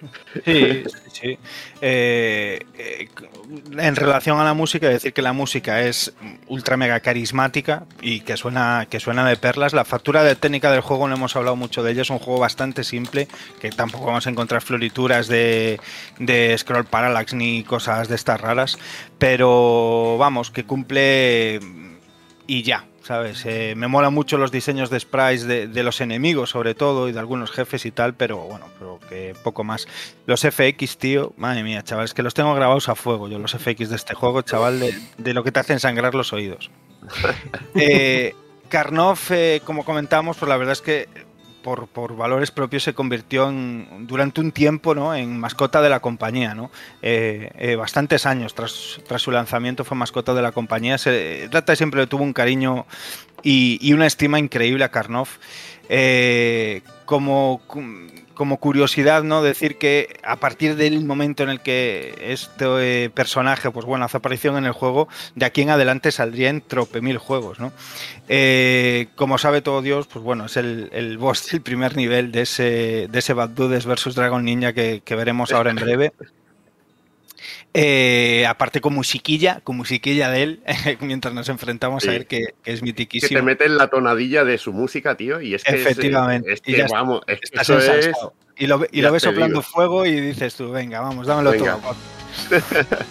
Está en Fighters History, el, juego de lucha mítico, saga de lucha de, Data East. Eh, sale en esta primera entrega como Final Boss y, en la versión, en la secuela de Fighters History, que se llama Fighters History Dynamite, como ya como personaje seleccionable, eh, con un genial arranque musical, por cierto, porque es que suene de fábula ahí la, versión de Saturn, increíble, Increíble. Y CD, Neo Geo Y, y en Japón el juego lleva su nombre. Carn of Revenge, efectivamente. Eh, luego, pues eso, en multitud de juegos de, la compañía, Thumble Pop, Cario de Entrio de Punch, bueno, sale por ahí mil veces como enemigo recurrente. Eh, en cameos por el escenarios de un montón de juegos como Street Slam o, incluso en juegos que no son de la compañía como el reciente Santa and the, and Pirates Curse que también se, se deja ver por ahí. Y, poco más, la verdad. O sea, un personaje mitiquísimo, carismático donde los haya, que, bueno, es eso. O sea, se, le tiene muchísimo cariño y bueno, es un juego que eh, ya no solo por eso, ¿no? Porque como lo ves eh, salpicar en tantos sitios y al final, pues eh, a lo largo de la historia también de la compañía y de los lanzamientos, pues fue apareciendo por ahí, pues al final le coges cariño y bueno, siempre fue un, a mí personalmente un personaje que siempre me moló un montón, la verdad y jugabilidad ahí muy de la época, tío. Juego arcade ahí de acción, tío, de eso súper recordadísimo. Sí, sí. Y bueno, pasamos al año 1988, donde Data East lanza un juego eh, llamado Battle Rangers, conocido en Japón como Bloody Wolf, Wolf oh, perdón. Oh, oh, qué rico. que es maravilloso. Qué rico. Que curiosamente, este juego eh, yo lo conozco más por su versión doméstica, pero resulta que lo llevaron a arcades con, con una placa arcade que era una PC Engine en sí. Esto lo mm. hizo Data East, lo veremos más adelante con un juego de Mega Drive también. Hizo una versión arcade y un port y un port doméstico. Y en este caso es un, run and gun en perspectiva lateral, un poquito así cenital, muy curioso, una perspectiva así muy, para, hacer un símil. Eh, a lo Prisoners of War de. Mira, lo voy a decir yo ahora. efectivamente. a lo Pou de, de Seneca. Y en este caso eh, llevamos a dos comandos, Snake y Eagle, en su misión de rescatar al presidente. El juego, como es lógico, se llevó a PC Engine y tuvo muchos cambios, porque no se podía jugar a dobles en la versión doméstica, pero se expandió la historia y se añadió un nivel más. Y, aparte los niveles eran más largos. Dime, comenta, Carla, comenta. No, no, que a mí esta versión de PC Engine me encantó. O sea, que me encanta. Y, la juego. el, juego el juego es que es una macarrada. ¿eh? Por eso, es, un juego es un juego súper rancio, tío. Pero es que yo lo disfruto tanto. Eh, fijaos ahí la imagen que he puesto. Cuando matas a un enemigo tiene una muerte tan sobreactuada, tío, que es que me descojono. Cuando tienes una granada salen volando de la pantalla, tío. Es que es un juego mega cachondo, tío. Mega cachondo. parece Ben Kingsley en la película que vais a ver mañana, de Shang-Chi. Lamentable, de verdad es súper sobreactuado. Luego los combates con los jefes. Y lo que es la trama del juego es que no os lo cuento. Por favor, haceros un favor, aunque es un juego durísimo, es difícil. Es, difícil. Es difícil. Eh, mi colega Girumatu, que se suele caracterizar por hacerse los juegos con un crédito, no se lo pudo hacer con un crédito porque tiene un enemigo final que, que, lloras, tío, que lloras directamente. Es además un enemigo final que parece un rolento malo del puño de la estrella al norte, de aquellos de, del ejército, el coronel aquel que sale. Los de la Providencia, un malo de esos con carisma. Luego, luego el, lo que es el argumento del juego, que tiene un, tiene un giro a mitad del juego que es alucinante, sobre todo en la versión de PC Engine. Que es que es, es la puta hostia. Yo lo recomiendo, os lo recomiendo que le peguéis un tiento. Luego reiréis mucho con las, con las traducciones de los objetos que pillas y todo es, absolutamente maravilloso. O el momento en que pillamos vehículos como, como las motos, tío, que es absolutamente genial. Súper recomendable, es de, de, esos, de esos juegos que, muchos canales denominarían joya oculta. joya oculta o yo lo llamaría ranciedad, oculta, tío. Es una ranciedad oculta. Absolutamente pero, de las buenas, ¿eh? Es una de, las buenas. Yo, por ejemplo, he conocido antes la versión de PC Engine que la, la versión de arcade. Sí, sí, sí. Tú y todos. preguntan por aquí que si el jefe final parecía gitano o no. No, no, no, no, eso no, eso no. No, pero es, es de esos que te roba todo, tío, te roba todo, tío. y hay cada malo, hay otro que es muy parecido al, al sargento del, del Metal Slack, al, al, famoso sargento inmortal, tío. También muy cachondo. Eh, luego otro juego, Birdie Try, sobre la misma placa que Heavy Barrel, otro juego de, golf en perspectiva aérea. Eh, y luego, curiosamente, Cobra Coman, que diréis, hostia, ¿no había un juego con este mismo nombre? Pues sí, sí, sí que había un juego con este mismo nombre, pero es que en este caso se trata de un matamarciano de scroll horizontal en el que controlamos un helicóptero y tiene el, y tiene el mismo juego, el mismo nombre que el juego que, que publicaron, que era Laserdisc, tío. Sí, sí, sí, sí. Tiene seis fases y tuvo un port para NES en el que la jugabilidad cambiaba bastante porque iba más en tono a un shoplifter como, como apuntaba Dani que había mencionado Dani anteriormente. Juego de rescatar, tío. Más, una jugabilidad distinta, que era muy propio de la NES, ¿no? Hacer ports en que la jugabilidad fuera distinta al, al juego original con las limitaciones, pero que muchas veces los enriquecían, como en el caso de Double Dragon 2 o Bionic Commando, por poner un par de ejemplos rápidos. a mí este juego no me, no me gustó demasiado, este shoot y, menos cuando el año siguiente eh, sacaron SNK el Prehistoric Isle, que es... el Prehistoric, el tiene uno de los mejores sistemas de, disparo, de gestionar disparo que hay, tío. Está chulísimo, tío. es que pero, al final no deja de ser un, bueno, un Cobra Command, pero, pero, muchísimo mejor. bueno, a mí le me llaman la cara. Hombre, tenía dinosaurios que ya eso sí. Hombre, eso sí, eso siempre. con, pterodáctilos, con pterodáctilos todos los juegos ganan. Y si no, que se lo digan a, a o que se lo digan al porno de pterodáctilos que tanto nos gusta a dos Sí, sí, sí, sí. El, el, Primal Rage no mejora.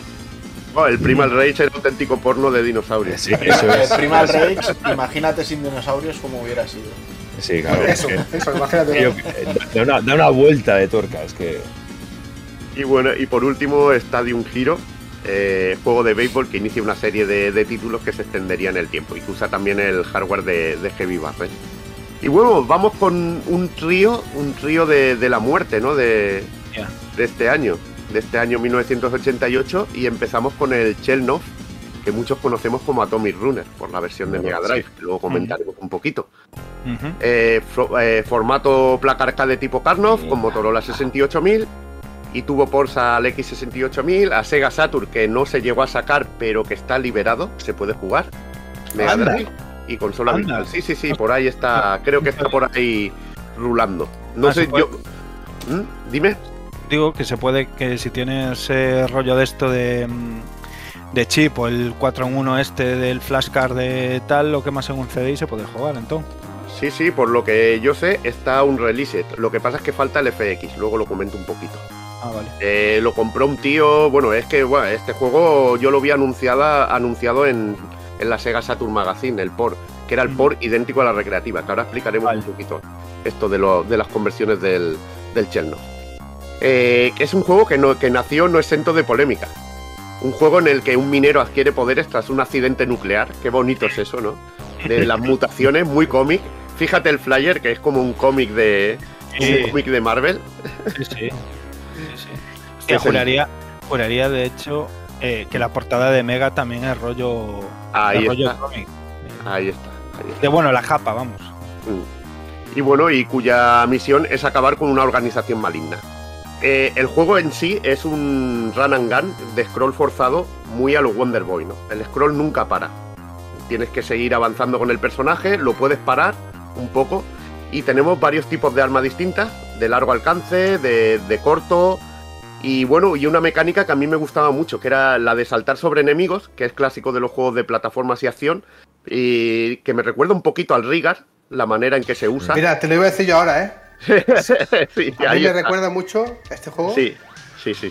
si, si, no fuera por el scroll automático, me recordará mucho al Rigar. Sí. En Rigar se rebota un poquito más, pero sí que. No, pero aquí, aquí puedes rebotar, rebota muy alto. Y mola porque hay partes partes que te las puedes hacer saltando y es mm. un auténtico, es un auténtico, vamos, deleite, ¿no? Disfrutan, ¿no? De decir, hostia, me ha salido esto bien. Que además es un juego con, un reto brutal, tío. A mí siempre me hizo mucha gracia esa cabecita moviéndose continuamente a los lados y esos, saltitos, la animación de salto me No, es que eh, el personaje tiene una animación deliciosa. La máquina es bastante pobre a nivel gráfico, que luego lo veremos a la hora de comentar los ports, porque sobre todo el de Mega Drive le pegó una mejora, un lavado de cara, pero que es una auténtica animalada. El juego funciona con tres botones, disparo, salto y otro por el que podíamos girar al personaje, que la verdad que iba muy bien. Es un poco. se te hace un poco raro al principio, ¿no? De decir, hostia, tiro para. ando para atrás, ¿no? No puedo girar. Le das a un botón, giras y puedes atacar por detrás. Pero la verdad que al final le pillas el, le pillas el rollete y, y joder, se juega muy bien. Pues fíjate que yo esta recreativa siempre, donde la tenía, siempre la tenía con dos botones solo. Luego decir que lo que hemos hablado de la controversia, eh, el juego salió bastante cercano a lo que fue el accidente de nuclear de Chernobyl. Chernobyl. Y coñe, y el personaje se llama Chernov. Mm. Mm, no sé, había un parecido más que razonable. Era, una época de que todo el rollete de, comunismo con la hoz y el martillo, ¿te acuerdas de Strider, Dani? Sí, sí, vaya que sí. Era una época que, este tipo de cosas molaban. Rocky 4, que dentro de poco vamos a tener esa versión ampliada, que tenemos ganas. Pues todo ese rollo de, de la Guerra Fría era tema recurrente y en los videojuegos también se trasladaba. Y joder, eh, eh, hubo el accidente de Chernóbil, pero bueno, Data East tuvo incluso que salir al paso y comentar que el nombre del personaje era relativo a Carnos. Carnos, Chernov, ahí los cabroncetes, ahí, claro, claro. Bomba de humo. del final, ¿no? Era relativo a Chernóbil ¿sabes? Cabrones. Comentar que en el apartado musical participaron a Azusa Hara, eh, Takaki Inoue y Tatsuya Kiuchi. El primero de ellos trabajó mucho a finales de los 80 hasta mediados de los 90. Kiuchi trabajó en la música de Night Slashers y Magical Drop, por ejemplo. Y la OST de los juegos de Data East, como pasaba en muchas compañías de la época, eran obra de dos o tres compositores. Era algo muy, muy típico, ¿no? En, sobre todo, imaginaos, cuando había un juego de lucha habían tantos temas musicales por personaje para cambiar también un poco el estilo y bueno, y para, también liberar un poco de trabajo a la gente, pues trabajaban dos o tres compositores. Eh, lo dicho, sobre los ports, mm, hubo ports del juego original, tal cual, en X68000 y estuvo a punto de salir oficialmente en Sega Saturn. Eh, donde fue anunciado, ya os digo que yo recuerdo incluso de tener alguna publicidad en alguna revista japonesa en que podíamos ver el juego, que creo que lo publicaba, si no recuerdo mal, Bingo Sync, una de las dos compañías que estaba especializada en hacer ports de arcade. Sí. Y realmente con el tiempo se difundió una copia del juego casi completo, pero la putada es que no tenemos sonido FX, está solo la música. Hostia. Que es una música muy característica también, la, es de esas que tengo metida en la cabeza. Y bueno, vamos también a lo que más me gusta a mí y por lo que yo sobre todo conozco al juego, que es por la versión de Mega Drive que para mí es un mundo aparte, que es un por excelente de aquellos que dices que tu versión doméstica es mejor que el arcade. Hay gente que le gusta tanto el arcade que siempre se quedará con él, ¿no? Pero joder, es que le metieron un lavado de cara a nivel gráfico, tío. Es que es un espectáculo. Es como si cogieran un juego de low poly de, Play y le metieran texturas, tío. Pues lo mismo, tío. Era una puta animalada, tío. Hmm. También cambiaron un poquito el tema de. El tema de la historia para no, para no meterse en líos. Aquí somos el hijo de un científico asesinado por, uno, por los de Actarian, que era la organización maligna de lo que sería el arcade. Y aquí es una raza de alienígenas que yo creo que tiene más sentido, que además secuestran a la prometida de Cherno. Y aquí nos equipamos con un traje con poderes nucleares. Que siempre me ha gustado la escena de principio del juego, ¿no? Que el tío sale como una especie de tubo de ensayo, tío es muy guay, tío. Ese tipo de cosas, ¿no? Muy, muy también de superhéroe que, recibe poderes mutantes y cositas así, ¿no? Está muy guay, muy guay. Eh, otra curiosidad es el, nombre de sus diferentes versiones de arcade, que es también bastante cachondo. La japonesa en un principio fue Atomic Runner Chelnov Fighting Human Power Plant, ¿no? Imaginaos. Sí, la planta nuclear humana luchadora, tío. Algo así, tío. Es brutal, tío. Es brutal. Y en Estados Unidos, Atomic Runner Chernov Nuclear Man, The Fighter. Ya la hostia, tío. Ríete tú de Super Street Fighter 2 Turbo, coma, eh, Intercooler, tío. Ríete tú de eso, tío. Ríete tú de eso, tío. Es la puta hostia, es la puta hostia. Y bueno, a pesar de no tener una secuela, el personaje, al igual que, que Karnov, es muy querido por Dataeas y aparece mm. eh, en forma de cameo en multitud de juegos. Como en Sly Spy y en Dragon Ninja, que aparece en publicidad, ¿no? Que eran también, eran, Dataeas era muy como Konami, ¿no? Que siempre se hacían homenajes y aparecían... Autofelación. Aparecían... Ahí está, ahí está, tú lo has dicho. Mm. Y luego, bueno, eh, como enemigo te aparecía en Trio Te Punch, Dieta Go Go, en Joe Mac Returns y en Tumble Pop. Y mm. como ítem de bonus incluso en Joe Mac. Y ya de manera jugable como luchador, que secreto es algo que me violó la cabeza porque además es un juego que me encanta, es el Fighter History Mizoguchi, Kiki y Patsu de la Super Famicom. Lo corroboro yo eso. Que me flipó que estuviera el puto, el puto Chelnov como enemigo secreto, tío. Fue es que este absolutamente brutal, tío. Es que este juego es exclusivo de Super, de, de Data sí, es exclusivo de Super. Es exclusivo de Super, es como un Fighters mm. History eh, Dynamite un poco mm, a caballo entre el 1 y el 2, eh, con, una historia, un modo historia de la leche, con, eh, para cada uno de los personajes, también en Plague, siguiendo cómic y demás. Y, hay un montón de personajes, un montón de contenido aparte. Y bueno, es una versión muy querida, la verdad, está exclusiva de Super Famicom. Ya os digo, si tenéis una oportunidad, sobre todo pegarle un tiento a la versión de Mega Drive, que es un lujazo. Eso era el, rollo de tener un arcade en casa, tío. Pues es así. Pues sí. Es un flipe de juego, la verdad. Y vamos a dar paso a la magra, ¿eh, Juana? Venga, pues nos vamos a meter ahora. Espérate que te recupero a ti, que si no te pierdo la cámara. Menudo juegarro, tío. Venga, pues ahora, ahora nos vamos a meter con un arcade de Dataeas, por supuesto, como llevamos todo el rato. Qué eh, maravilla. Una maravilla, pero bueno, es que además yo me imagino la, la, la, brainstorming, ¿no? Para hacer este juego, decir, bueno, ¿qué se lleva? ¿Qué, qué hacemos? Dicen, pues. Dudes, tío, se llevan los dudes. Se llevan los, los malotes y los ninjas. Pues ya lo tenemos, ya tenemos un juego. Ya tenemos un juego. Vamos a ponerle el bat ahí bien en rojo para que se vea que son malotes. Que y, son si en, y, en, el título tiene que salir dragón y ninja, que mola puñado. y sale. Bueno, de hecho en, Japón se llama tal cual. Te lo pongo pegado. Te lo pongo pegado. Dragón y ninja. Y, sí, sí, además... y no unifico las Ns. Ay, el dragón ninja. Que suena potente. Sí, se queda el, jefe final también. Y nada, pues bueno, eso, eh, como vista desde el primer momento, como, como una forma de aprovechar el, furor que generó el, Kung Fu Master de Irem, que mm. yo tengo ese maravilloso recuerdo con los enanos, patada baja a los enanos. Eh, nada, pues aquí Datayas nos proponía lo, que decimos, ¿no? Eh, malotes y ninjas. o sea, no, necesitaban más. Y aquí, pues bueno, el juego nos... Teníamos un, scroll horizontal en el que teníamos dos planos de, altura. Y nada, eh, con, simples dos botones para atacar y salto, aunque manteniendo pulso el ataque, pues podíamos hacer algo más especial. Y con eso nos apañábamos para ir zurrando a todos los enemigos que nos fueran apareciendo. no es que tuvieran una excesiva variedad, pero bueno, al menos iban, iban rotando, iban apareciendo con armas y demás. Y Salen ninjas, tío, ya sobra lo demás, tío. Sí, sí, Ninjas y tías ninja, tío. El, el, objetivo era conseguir los nunchakus, es, exacto. Conseguir los nunchakus y el juego está mucho más fácil. Sí, eso, eso, quería comentar yo, Juanan, que este juego molaba y todo eso. Lo que pasa es que tenía un componente de suerte, ¿vale? Porque tú aquí puedes ser muy bueno, pero eh, las, los ítems, vida, eran totalmente random. Mejor no, te salía ni una Coca-Cola, que era lo que te regeneraba la vida. Y, y a la que contaban un chacu, que no lo soltabas hasta que no te O sea, incluso te cambiabas de fase con el arma. Ya te lo podías terminar de una forma mucho más fácil con el chacu. igualmente, igualmente te digo que hay gente muy maestra en este juego, que está, está aquí en el chat Marcos, que adora este juego, y hay gente que, lo tiene, vamos, es como, como Ghost and Ghost, Carlas. Hay gente que lo tiene tan dominado que le puedes dar el arma que sea que se pasa el puto juego, tío. Y usando técnicas ancestrales, tío. Sí, y sobre todo. técnicas ratillas, ¿no?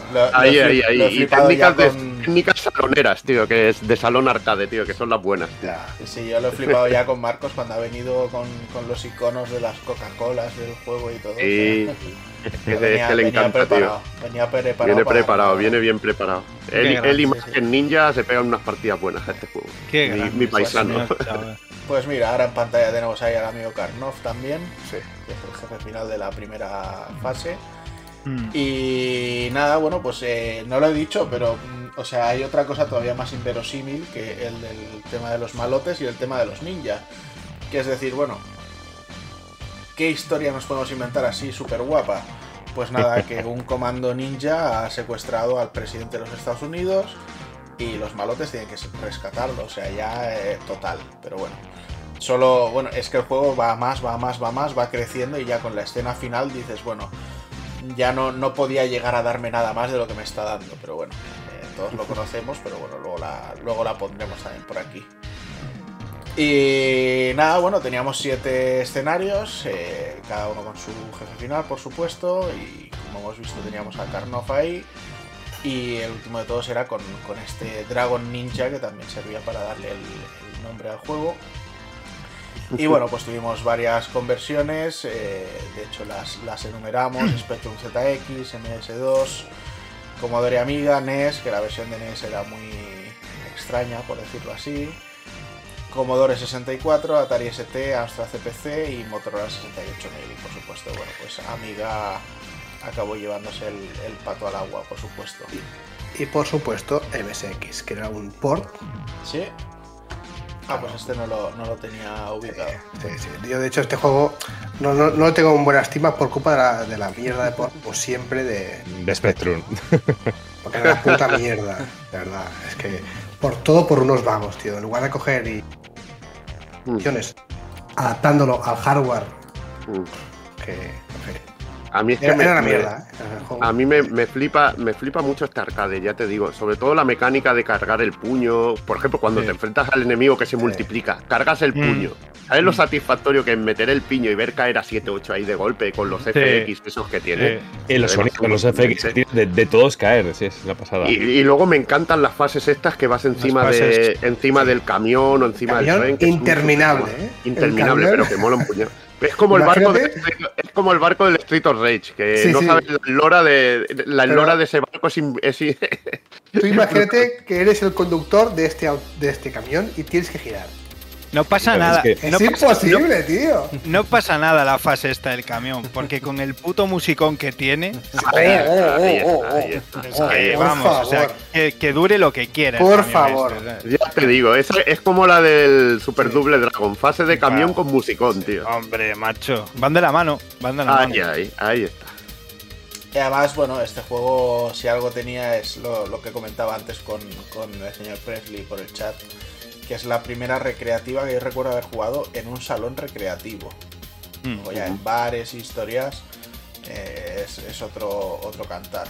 Porque no, no, sabría decir exactamente cuál, pero en salón recreativo recuerdo claramente que fue este Bad Deuce vs Dragon Ninja, que creo que la moneda de 5 duros llegaría a durar unos 20 segundos o así. Porque al final tenía que 5 o 6 años, no, no tendría mucho más. Y, le guardo mucho cariño precisamente por todo eso. Y mm. nada, y aquí en pantalla tenemos ese maravilloso final, esa estupenda secuencia en la que salvábamos a, Ronnie, a Ronald Reagan. Ronnie. Ronnie, para los amigos. Eh, y además es curioso que creo que en la versión de NES como llegó unos años más tarde eh, y ya había habido un cambio de presidencia y tal, también cambiaron al presidente al que tenías que rescatar. Se adaptó. Para más en El primo de Reagan, tío, y Gorbachev, a, son muy cracks, tío. Ahí está. Y Boris Yeltsin, que era un borrachín, tío. la versión de NES, ahora que la comentas, salvo las la caderas dislocadas. Era bastante bueno, ¿eh? las caderas dislocadas te gustaron. Bueno, no, a mí lo que no me gustó fue, porque era bastante lamentable. Pero como juego era, muy disfrutable el de NES. sí, sí, sí. Yo, creo que todo ha sido muy disfrutable en NES. O sea, prácticamente todos los juegos. este juego. y, musicalmente me flipa un montón como suena la música en el, en el, en el chip de la NES. El, eh, iba a comentaros que, que, no sé qué os parece a vosotros, pero una de las partes de que se le guarda buen recuerdo a Bad Wheels vs Dragon Ninja, bueno, aparte de pues, eh, la estética, la propuesta y demás, que bueno, en el momento era droga pura, eh, la jugabilidad está súper guay medida, tío. Y, tiene el punto perfecto de droga, de, que es asequible. Eh, o sea, es, es, fácil de encajar un poco la jugabilidad del juego, pero difícil de masterizar. Y esos buenos clave de, muchos juegos de éxito, ¿no? Eh, que, te mantiene siempre ahí rollo droga enganchado en bla, va que puedo, va que puedo, pues venga más, no sé qué. Y, yo creo que es una de las claves, ¿no? La jugabilidad, que al fin y al cabo tú te puedes meterle eh, un crédito y, avanzas bastante, la verdad. Por lo menos en, de primeras, en la primera partida. Y según vas jugando más, eh, más, más te vas drogando, tío. Y no sé, me parece un poco el tener la clave de la magia de, dar bien ese equilibrio ¿no? de, dificultad y jugabilidad. Sí, a mí, aparte de la jugabilidad que tú que era muy rollo vigilante, ¿no? Mm, mm. Eh, a mí la, la, ambientación. La ambientación. A mí eso, es que para mí era, era, droga pura, porque... Ambientación ¿eh? de peli de acción. exactamente, estamos en los 80. Rollo, es que, vamos, es que era una maravilla. Es que era tener una película de acción en tu casa. Sí. Pues sí.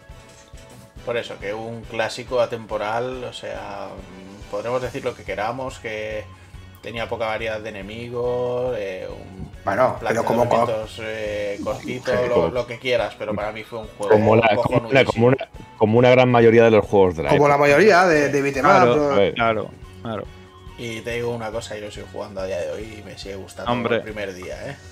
Es que es cojonudo, cojonudo. Es que mola mucho, tío. Coño, y que tiene un modo a dobles de la hostia, que eso también influye. Que, eh, te, lo juegas, lo juegas, con un colega y disfrutas como vamos, pero muchísimo, tío.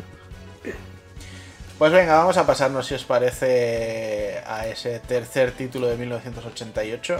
Otra para cerrar, para cerrar todo lo gordo. Para este, cerrar todo lo gordo. A lo grande. Este, este, Robocop que he tenido el honor de poder hablar de él, una auténtica maravilla que nos llegó en, bajo una placa Motorola 68000 eh, un auténtico juegarral que también gozó de un montón de ports. Y bueno, ¿qué os voy a contar de Robocop que no, que no conozcáis de este parte hombre, parte máquina, pero todo juego, como dicen aquí?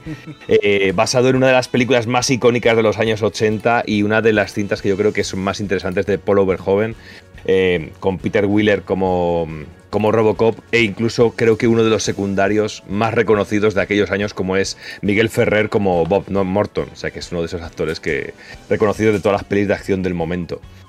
Y bueno, el juego es el primer, perdona Doki, es, que quizás la primera licencia de soltar billetes de, data es. Sí, seguramente sí. sí. Mm. Porque date cuenta que, hubo a partir de este momento hubo una, una explotación de una explotación del juego y del, del, personaje, pero muy bestia. Eh, los juegos de, películas a partir de este momento como Destroyer, películas como Destroyer, este tipo de películas que, tenía que tener algo mecánico los, los personajes.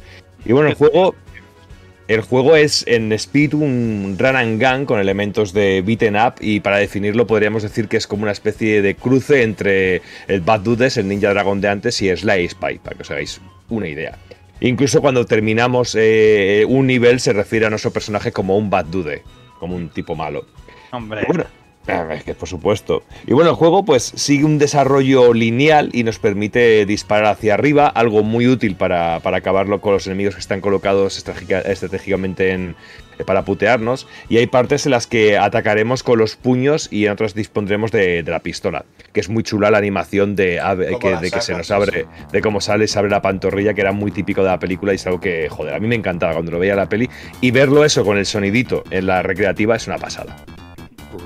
Y bueno, el personaje es lento, pero el juego está adaptado también a ello. Y no, falta, y no faltarán a la cita, pues, los jefes finales muy bien metidos y muy bien marcados para, para el juego. Es muy lento y a mí me, sí que me gusta, porque luego hemos tenido otras, eh, otros momentos, por ejemplo, el Robocop vs Terminator, que hay veces que me saca un poco ver a Robocop moverse tan rápido por los tendidos eléctricos, que digo, joder, qué fuertes están los, los cables de, de esta ciudad. Y bueno, disponemos de varios tipos de armas y mejoras con munición limitada y gráficamente es más que correcto. Yo creo que es muy sencillito, pero muy correcto y capturando a la perfección lo que sería lo que es la, ambientación de la película y musicalmente hace una gran versión chiptune del tema principal de la película, pero que al final si vas si te haces juego del tirón se termina repitiendo muchísimo y esto eh, creo que empobrece un poquito el conjunto de todo el juego. Y bueno, como no podría ser de otra manera y como buen producto de éxito, eh, tocó exprimirlo al máximo, como os he dicho hace un momento, y con merchandising, caramelos, series de dibujos animados y, como no, juegos para sones recreativos y, por supuesto, para las consolas. Hubo por de la licencia Robocop para dar y para tomar. Y la licencia Robocop fue, fue comprada por la británica Ocean, eh, que ya había publicado un buen puñado de juegos basados en películas, pero encontramos varios juegos que no tienen nada que ver entre sí basados en el héroe mecánico. Y bueno, a mí yo personalmente la versión de Game Boy me encanta de este juego. Es una versión que me gusta muchísimo. Igual que la versión de Spectrum, que me pareció una versión más que más que, más que correcta y muy, muy, muy interesante, que incluso teníamos la parte esta de, tener que hacer la reconstrucción del retrato robot del, del, del, del delincuente de turno. Yo igual me equivoco, pero creo que este lo tenía MSX también. Sí, yo también. También puede ser, sí. Bueno, es que era defecto, es lo mismo. es que, como siempre, es que... siento, siento repetirme, ¿eh? pero es que nos comíamos Sí toda la mierda de Spectre. tío. Sí, joder, bueno. Es que era, era así. Y bueno, iba, iba- iba lento de cojones, por cierto. Era muy guapo, muy, pero. eh, muy lento, muy lento, eso. muy lento, muy lento. Pero luego, jugaba- luego jugabas a recreativa y se movía muy bien. Es que había, joder, es que. Claro. Y la versión, pero la versión de Game Boy os digo que es una versión que merece mucho la pena que la peguéis un vistazo, porque aparte suena muy bien y se juega muy, muy, muy, muy, muy bien, muy bien. Me gusta mucho la indignación del Carles, tío. Sí, sí, sí. Es que, Son muchos años, Dani, son muchos años, tío. es único, es que siempre. Su, que sabe que su máquina daba, daba para más. Claro, Para joder. más, sí, sí, pero es que era- eran muy vagos, tío, y cogían lo de Spectrum y lo llevaban directamente a MSX. Sí, sí, no, no, yo lo comprendo. Igual que hicieron con la 360 y la Play 3. Play Mm. 3 era, eh, técnicamente era mejor, pero era, era más fácil y más barato para los desarrolladores. El- la versión de 360 y hacer el port y ya está. Pues sí. Pues Y, bueno, y con, y con este Robocop de 1988, el arcade, pues hay un lío sobre todo en versiones y juegos de diferentes compañías. O sea que es que pasa un poquito como con Batman, ¿eh? Que si Batman de John Ridman, que si Batman de Movie, que si Batman. Al final hay un chochazo de juegos importante. Concretamente este Data East fue portado para por la propia Ocean para microordenadores, el que hemos visto de Spectrum, el de MSX y todos estos. Y, otras y, otro, y otro fue desarrollado en exclusiva para los microordenadores europeos. O sea que tenemos dos, dos versiones de- del Robocop para los microordenadores. Y luego tenemos el que os he dicho antes, el de Game Boy, que es una reimaginación, que es una especie de mix entre el arcade, los de microordenadores y que es muy interesante, como os he dicho. Y luego está el Robocop de NES, que desarrollado por un equipo que ya tenía experiencia trabajando con Data East, eh, como es eh, Sakata Sash, que es un juego que a mí personalmente no me va demasiado. Está bien, pero le falta algo. Y bueno, este juego de NES fue porteado para TRS Coco también. Pero de todas, yo si me tuviera que quedar con un port o reimaginación, me quedaría con el de Game Boy, que me parece impresionante. Pero como juego, es uno de esos juegos que, que tengo un recuerdo muy marcado en, en la cabeza de la recreativa muchísimo. Una película que me encantaba, ver cómo se había llevado a, a, conso- a, a- a- a juego de recreativa me parecía una locura.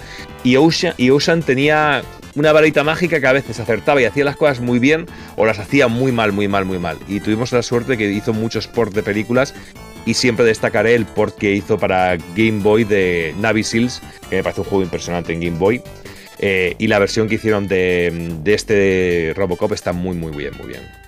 Y que mola El- mucho ver una licencia com- como es, eh, Claro. bueno, de éxito, ¿sabes? Que dices tú, hago una castaña y se va a vender bien. Pues no, joder, ¿sabes? Ver una, li- Sí. un- una licencia como Dios manda y, y un juego a la altura, ¿no? Eh, que, que, que- que- que respetaba en toda la peli, porque, joder, tío, desde la música, eh, esos detalles de, pues eso, Las armas. sacar las sí, armas, sí. los enemigos, eh, las La- pantallas. La violencia que Que tiene el estaba el juego. rifle pepino, tío. Que estaba Sí. el rifle pepino, tío. Que era Es brutal, que, tío. es, que, es, es que es la leche, es que es la leche el, el mismo que le pusieron, tío, y eso, joder, perdura en el tiempo, ¿sabes? Que luego ves tú, ves tú la, la, la, con- la, mm, el Robocop 3 de Super y o algo así, dices, tú, Dios Joder, mío, sí, ¿sabes? sí. Y que te dan ganas de arrancarte las córneas, ¿sabes? Qué drama, tío. ¿sabes? Qué drama. Es que es la Eh, este, mira, este juego yo lo disfruté mucho también. Eh, yo, a mí, bueno, llegaba bastante lejos, pero a quien se le daba bien es al Robertillo, tío. Al Roberto Sí. se lo hacía con un crédito, tío. hostia. Y era un, era un gozo irte con él y verlo, verlo pasárselo, tío. Porque era una máquina que tenías que, que controlar mucho, ir tranquilo, sabértela, sabértela todo bien, todos los truquetes para lo- los jefes y todo esto. Y es que era, era una gozada, tío. Mm. A mí me flipaba sobre todo a la manera, la manera de adaptar. Pero para mí, por eso, siempre lo que eran las compañías japonesas estaban a un nivel superior. Cuando pillaban una licencia, digo, joder, que caiga en manos de, de Capcom, de Konami, de, de Data East o de, o de Taito, tío. Que caiga en esas manos, tío. Que vamos a tener un juego bueno seguro, tío. Sí, porque, porque, o a- porque ocurría muchísimas veces y por eso tenemos ese estigma de juego de, basado en peli, juego malo. Pero, joder, había cosas muy interesantes y muy chulas. Este, este, es un, este es un ejemplo. Tuvimos una segunda parte también que cambia un poquito el, ritmo del juego y creo que no le pega tan bien a Robocop como personaje, aunque es un juego que a mí me gusta mucho también la segunda parte, pero bueno, esa es otra historia.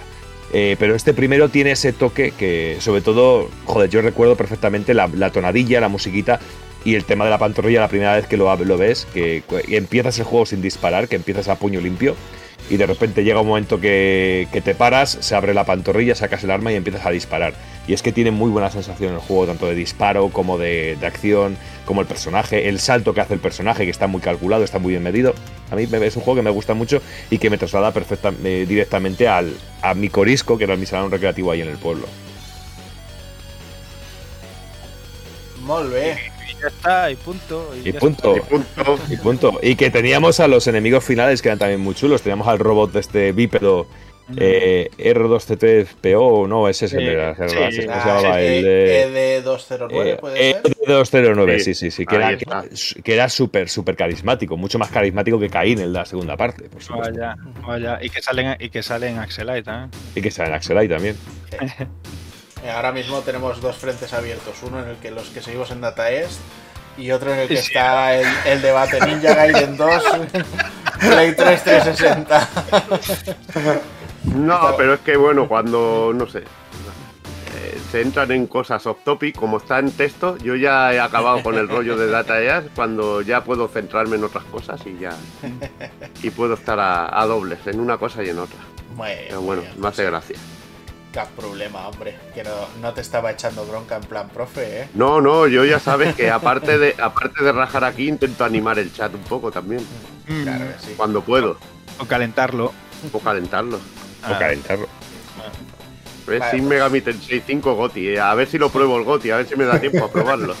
Correcto. Yo, ¿sabes qué pasa? Que he estado escuchando ya que hay gente que dice que hay en el, en el propio juego de Switch hay archivos que mencionan a PC y a PS4, entonces me voy a esperar. Mira. He decidido que me voy a esperar. Mm. Porque además con ese rollo mundo abierto, Switch portátil me da un poco de miedo, no sé. Así que me esperaré. No, yo lo jugaré en el. yo no juego en portátil, o sea, yo juego en el dock, o sea Y el juego no tenía mucha exigencia gráfica, por lo que vi. O sea que estará bien, yo creo. Pues nada, ¿no? Así que hay que emplazar a una segunda parte de Data Eas, que quedan muchos juegos míticos, quizás los más conocidos. Sí, hombre, y tanto. Y tanto que hay que emplazar a una segunda entrega de esto. Quizás sí que es verdad que a lo mejor la gente un poco, eh, bueno, por lo que hemos estado leyendo estas semanas, comentando sobre el programa y tal, eh, tiene más presente a la data es de un poquito más adelante, ¿no? Con ese Joan Mac, ese Thumble Pop y demás. Eh, pero bueno, también habría que hacerle, pues bueno, los deberes que hicimos hoy, ¿no? Que es ponerla donde le toca. O sea, es una compañía legendaria con, con kilómetros a las espaldas y, la verdad es que hay muchísimas ganas de eso, de meterle mano a otro programa, como es eh, esto, hablar de Joan Mac, eh, las conversiones de, Super, las que no, o sea, es ahí hay un mundo increíble y, cosas rarunas como también como hay por ahí de la compañía, como es ese Boogie Wings, eh, ese mata marcianos ahí con el, con el anclita y tal, o sea, tiene rollos de, de auténtica maravilla, data es de aquí en adelante. Eh, eh, no sabemos cuándo le vamos a meter mano, pero le meteremos mano. Claro, y que yo creo que, todos, eh, la gran mayoría, pueden tener presente más esa época de Datais, pero yo creo que por eso mismo es interesante este programa, para ver esos juegos, conocer otro tipo de juegos o incluso desbloquear recuerdos decir, joder, este juego no me acordaba o de este momento no me acordaba, yo creo que es realmente interesante por eso. No, y que, y que entraremos también en épocas porque tuvo una buena relación también con, con SNK, con, Neo Geo. Neo Geo claro. Y también, y también hizo algún juego para la STV, o sea que hay cositas para hablar, hay cositas para hablar. Mm. Muy interesantes. Bueno, pues... Muy rico. Pero sobre todo lo que ha hecho Doki ahora, que desbloquea recuerdos y... Ahora mismo me voy a echar una partida al Pokémon. Que, que me da. Vamos a rememorar esos momentos en los recreativos. Enciéndete una velita. me, voy a mi sótano, Dani. sótano. Qué cabrito. Bueno, pues mira, voy a hacer una cosa antes de, que pasemos a, seguir divagando, porque si no, no me quedo tranquilo. Vamos a quitarnos ya encima ese Project Zero Maiden of the Black Water que nos quedaba ahí. Como sabéis, la semana pasada salió el ganador del, Guardianes de la Galaxia de, Xbox. Y, simplemente se llevó ese Guardianes porque no, no, era suscriptor. Entonces lo hemos eliminado, estaba en la casilla 15, que es el número que salió. Y nos queda ahora 18, ¿vale? Entonces vamos a ver para quién se irá ese, ese Maiden of Blackwater. Número 1, sin trampa ni cartón, ¿eh? Yo no he hecho nada. Número 1 es el señor Optimus. Mira, va a tener suertito el cabrón. Con, lo que le gustan las califas y ¿Eh? esas cosas. No sé si tendrá el, eh, los mods y, esas historias que tenían Switch, pero bueno, creo que se ha ido, se ha retirado, que le cerraban el, el bar de Lola, como decía, así que luego le, luego le avisaremos, a ver. Bueno, Tongo no, eh, Winters, has visto que ha sido ahí el random punto. Pero bueno, el, número uno también es un número, ¿no? Que tiene que salir ahí. tiene que salir también. Siempre, siempre tienen que estar en el bombo, pero bueno. Y nada, pues sí, oye, te tocará hacer esa, esa segunda parte de Data East, que además vienen años muy, muy interesantes. Ya sabéis, eh, bueno, ya sabemos qué es lo que se querrá quedar Carlas, qué es lo que me querré quedar yo y, muchas cositas muy interesantes. Bueno, yo, yo tengo uno que se queda Carla seguro. ¿Sí? sí. ¿Windjammers? Sí. No, no, el otro, el otro. Ah, John Mac. sí, los ninjas, los ninjas cavernícolas, tío. Ninja, sí, sí. Todo ninja mejora, tío. Sí, claro. Es que ese, ese juego es maravilloso. Ya te digo. Y sí, habrá que darle caña, pero bueno, intercalado podemos hacer otra cosita, ¿no, chicos? Mm. Bueno, eh, a, ver, a, ver, a, ver, a ver, a ver, a ver, Dani, José el otro día nos reclamó varias veces que es que él quería hacer Background Story y se le había quedado ahí muerto. Sí, pero queda la segunda parte de esto, pues sigamos y ya está. ¿Queréis rematar Data Est? Bueno, intentaremos, tío. Podemos rematar Data Est. Yo creo, yo, yo, creo que es lo suyo. Bueno, si no podemos, podemos pedir el comodín del público si quieren, si quieren relax intermedio y luego segunda o quieren, parte. O quieren segunda parte, Especial Spectrum, dicen. Eh, muy bueno, yo, yo, también lo vería. Eh. joder, me voy, tío. No, me voy, no le llaméis. ¿eh? No, no, no. Yo además hay mucha gente hay gente mucho mejor preparada que yo para hablar del Spectrum, tío, pero mil veces. Bueno, segunda parte nos dicen por ahí. Especial Spectrum en MSX sería el programa. Especial Spectrum en MSX. Eso sería pues ya para rayarlos del todo, tío. Segunda parte, va, adjudicado. Eh, eso sí, tiene que ser antes de acabar el año. Será, será. Pues nada, me pondré manos a la obra, hacer otra presentación que esté chula. Incluso pondré algún detallito que tenía alguna alguna idea para, meter. Que, bueno, lo que te he dicho, los juegos que eran de otras compañías que publicó. Que yo creo que estará, estará guay. Yo no sé, Dani, si se ha ido o qué ha hecho. Dani se ha alargado. La siempre le pasa que en los últimos minutos hace bomba de humo su cama y. Se me largo. Pero espérate que miro a ver si está tenido un problema técnico, tío. No, sigue. En, en, Discord sigue, pero bueno. Igual sí, ha tenido. o de esos que dices, tengo que ponerme en oculto. No sé, no sé. Bueno. Oye, pues ha estado guay, ¿no? Este primer programa de Data Est. Lo hemos pasado guay, lo hemos pasado bien, aquí rememorando. Siempre sacar a Jean-Claude Van Damme es bueno, o sea que todo, bien, todo bien. Y nada, pues me voy a ir despidiendo ya de, toda la gente. Me, da un poquito. Ah, mira, nos dice Daniel San, se me quedó congelado el PC. Vamos a ver si le damos unos minutitos. Gana, a ver si ganamos tiempo para que se pueda despedir. A ver, está reiniciando. Vamos a ver si ganamos tiempo para que se pueda despedir. Eh, pues mira, mientras le ganamos ese tiempo, los que seguís estando por aquí, ¿qué os gustaría que hiciéramos en algún programa retro? Más que nada por ir recabando ideas, ¿eh? No es grabarlo en tabla. Bueno, yo recuerda que yo tengo la, la cuenta pendiente de Taito y os propuse una fórmula que serían cuatro programas con 25 juegos cada uno para hacer los Taito Memories enteros. Que yo los disfrutaría, los disfrutaría mucho. Pero bueno, eso con el tiempo. Tú los disfrutarías, el resto los sufriríamos. Hombre, pues tú no hay juegos de texto que te gusten, es que no, tiene, no tienes corazón o qué. ¿Eh? Lo disfrutaría, ¿eh? eh Doki lo disfrutaría. Tú, que mucho, tío, tío. Es que si hacemos programa de. de es que, Jimmy, es que ya hemos hecho dos programas de Treasure, tío. Pero... Habría, que, habría que acabar todo lo de Treasure que no sea de Mega Drive y Super. Nos faltaría eso solo. el, tema, el tema está en que cuatro programas seguidos de Taito pueden ser. Eh, no, pero bueno, eso se hace guay, tío. O dos programas, tío, pero se hace bien, decente, tío. A mí hay que acabar las arcades series. No, mira, el, de, el de Taito, ¿sabes para cuándo es? Cuando seamos tan, tan así que podamos hacer programas de estos extensibles y esas cosas que se hacen por Twitch. Mm. Dices, pues venga, tiro Taito que tengo para hacer horas, ¿no? 15 horas. 24 horas de eso, sí. y me muero yo ahí en directo, tío. Ya sería la hostia. Hostia, pero un programa, mira, que te, que te puedo proponer que me molaría hacer, porque hemos hecho, me molaría incluso volver a hacer los de Capcom en directo.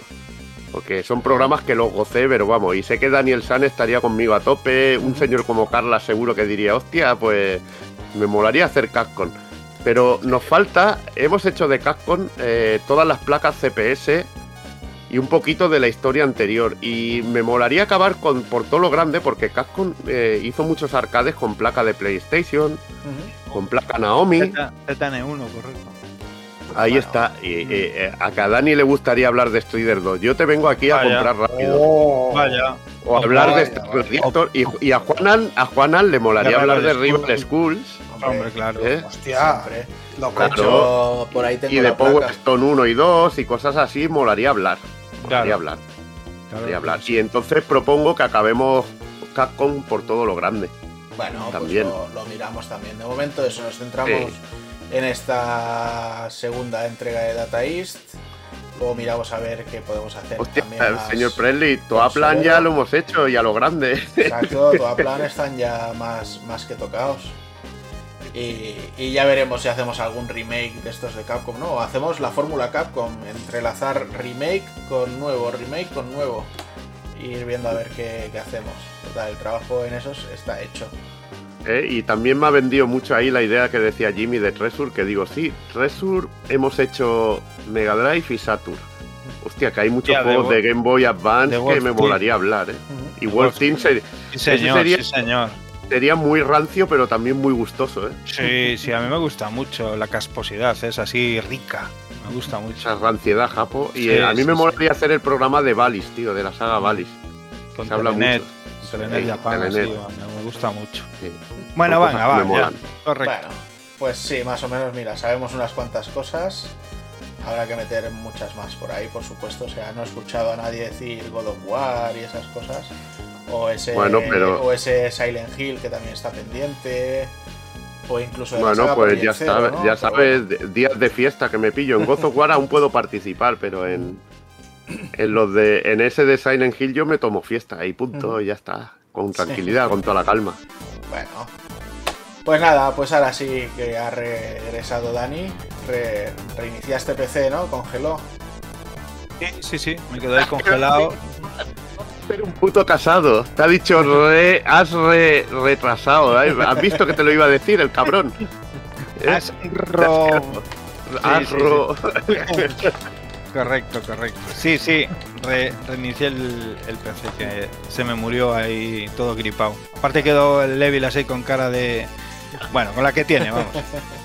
Bueno, oye, mira, aprovecho a decir porque Wibo me preguntaba si el programa de anime se cancelaba entonces. No, o sea, lo que estamos hablando son los retros. Luego lo que vayamos haciendo así entre medias de pues de series, de anime, de cualquier cosa o, de alguna saga así más ligerito, porque son programas que siempre sean más ligeritos y que los, los iremos tocando tal como vayan surgiendo. plan, venga, de, de hoy para mañana, pues de hoy para mañana. Pero bueno. Va, pues vamos a pasar a. ¿Qué no pasa nada? Se ha ido en modo cangrejo. No, me he, ido, me he ido a abrirle al puto demonio. Me he ido a abrirle al puto demonio. Viene, el demonio a verte. Sí, viene el demonio. Porque está insoportable. Insoportable. Hostia, yo cuando decías el demonio pensaba que era el gatillo. No, el gatillo. El gatillo también está aquí también, el Kaito, ¿sabes? Nos ha jodido. Tengo aquí la familia ya ahí, que tenía la puerta cerrada y pensé que me iba a quedar sin puerta. Digo, dentro de poco le abren un agujerito por ahí abajo. ver, madre mía. Bueno, va, pues voy a empezar a despedirme. Ahora, antes hice así, ahora voy a hacer así. Así que, Carlas, tío, un placer como siempre tenerte por aquí. Espero. Y lo mismo digo. Espero que te lo pases muy bien ahora jugando al. Sí. Pocket Gals este. Pocket Gals, sí, sí, sí. Claro, hombre. Sí, sí, no, de verdad. ha, sido, ha sido un placer, ha sido muy divertido. Y como siempre, aprendiendo cosas también. Muy bueno. Todos aprendemos aquí con, con la Evilpedia, siempre se aprende.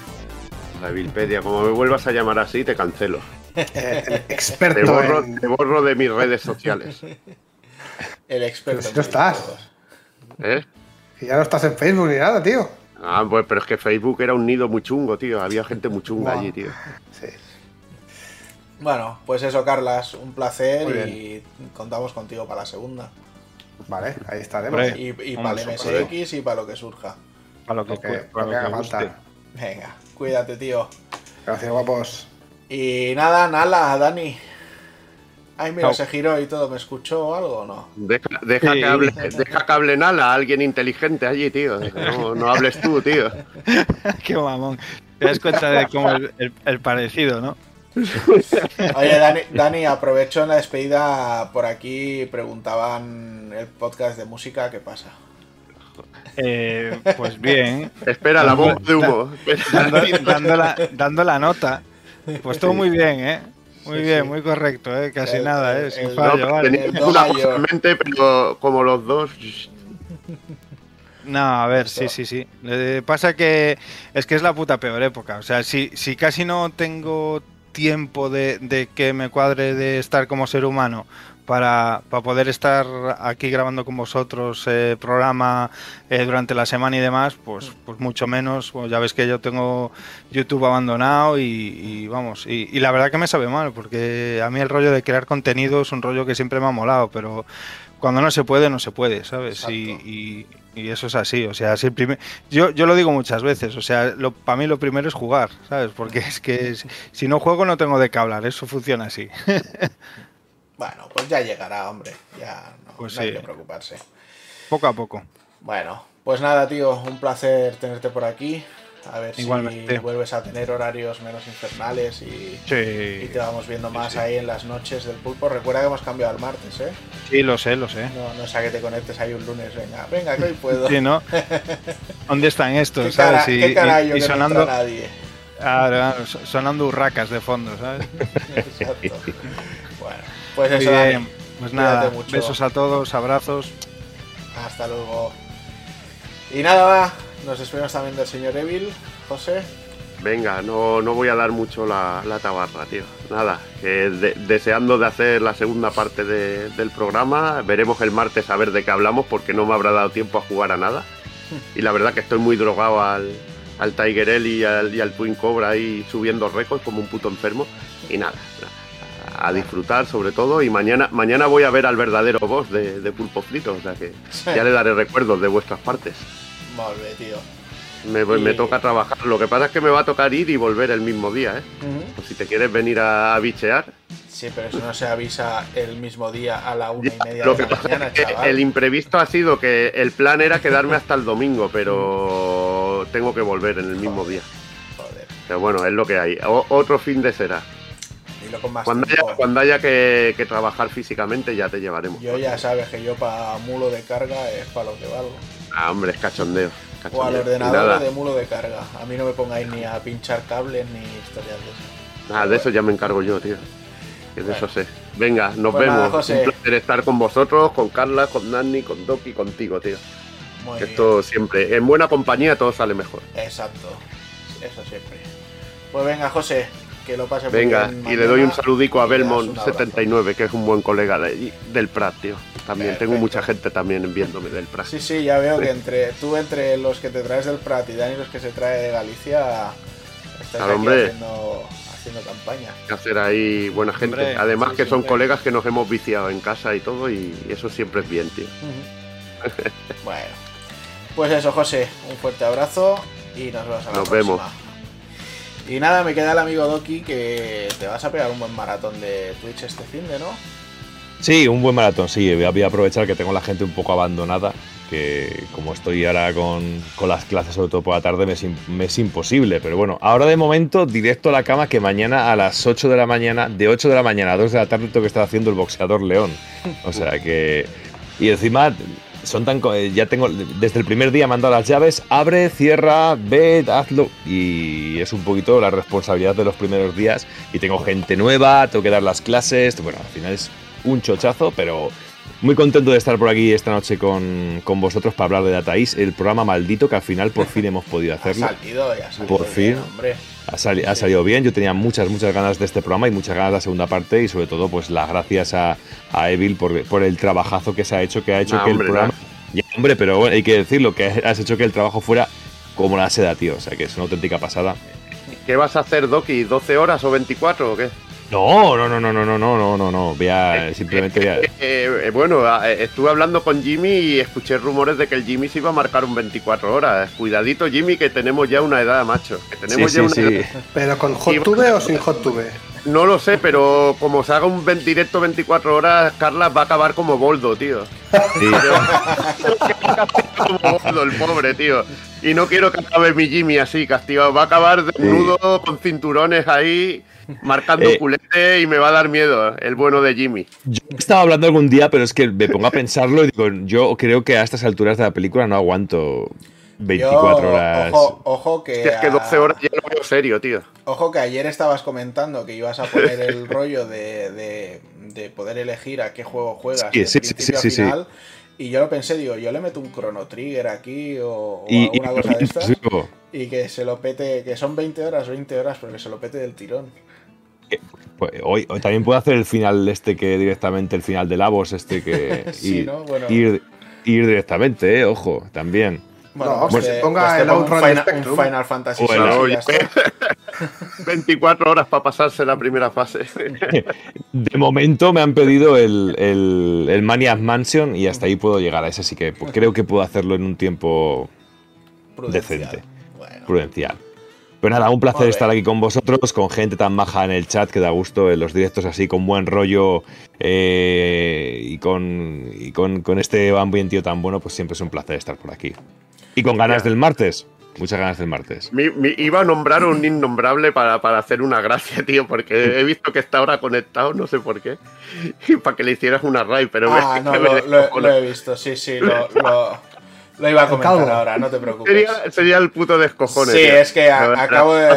Pero es que ni, no merece ni la pena, pero me, me, he descojonado solo de pensarlo, tío. Acabo de buscar para ver a quién se le podía hacer. Al a uno de los innombrables, para mí, de los personajes más tóxicos que tenemos en el mundo del videojuego. No queda nadie conectado, pero, me sale como recomendado Saselandia. Pero vamos, que antes, antes me las corto.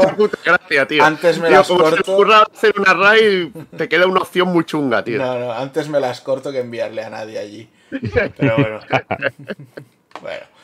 Pues nada, chicos, eh, un placer teneros a los cuatro por aquí, a todos los que seguís por ahí por el chat, o sea, me llena la bolsa escrotal de gozo eh, terriblemente el ver que es la una y media de la mañana casi y seguís tantos por aquí con nosotros.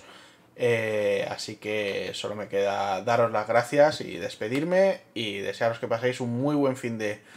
Hasta luego, que vaya bien.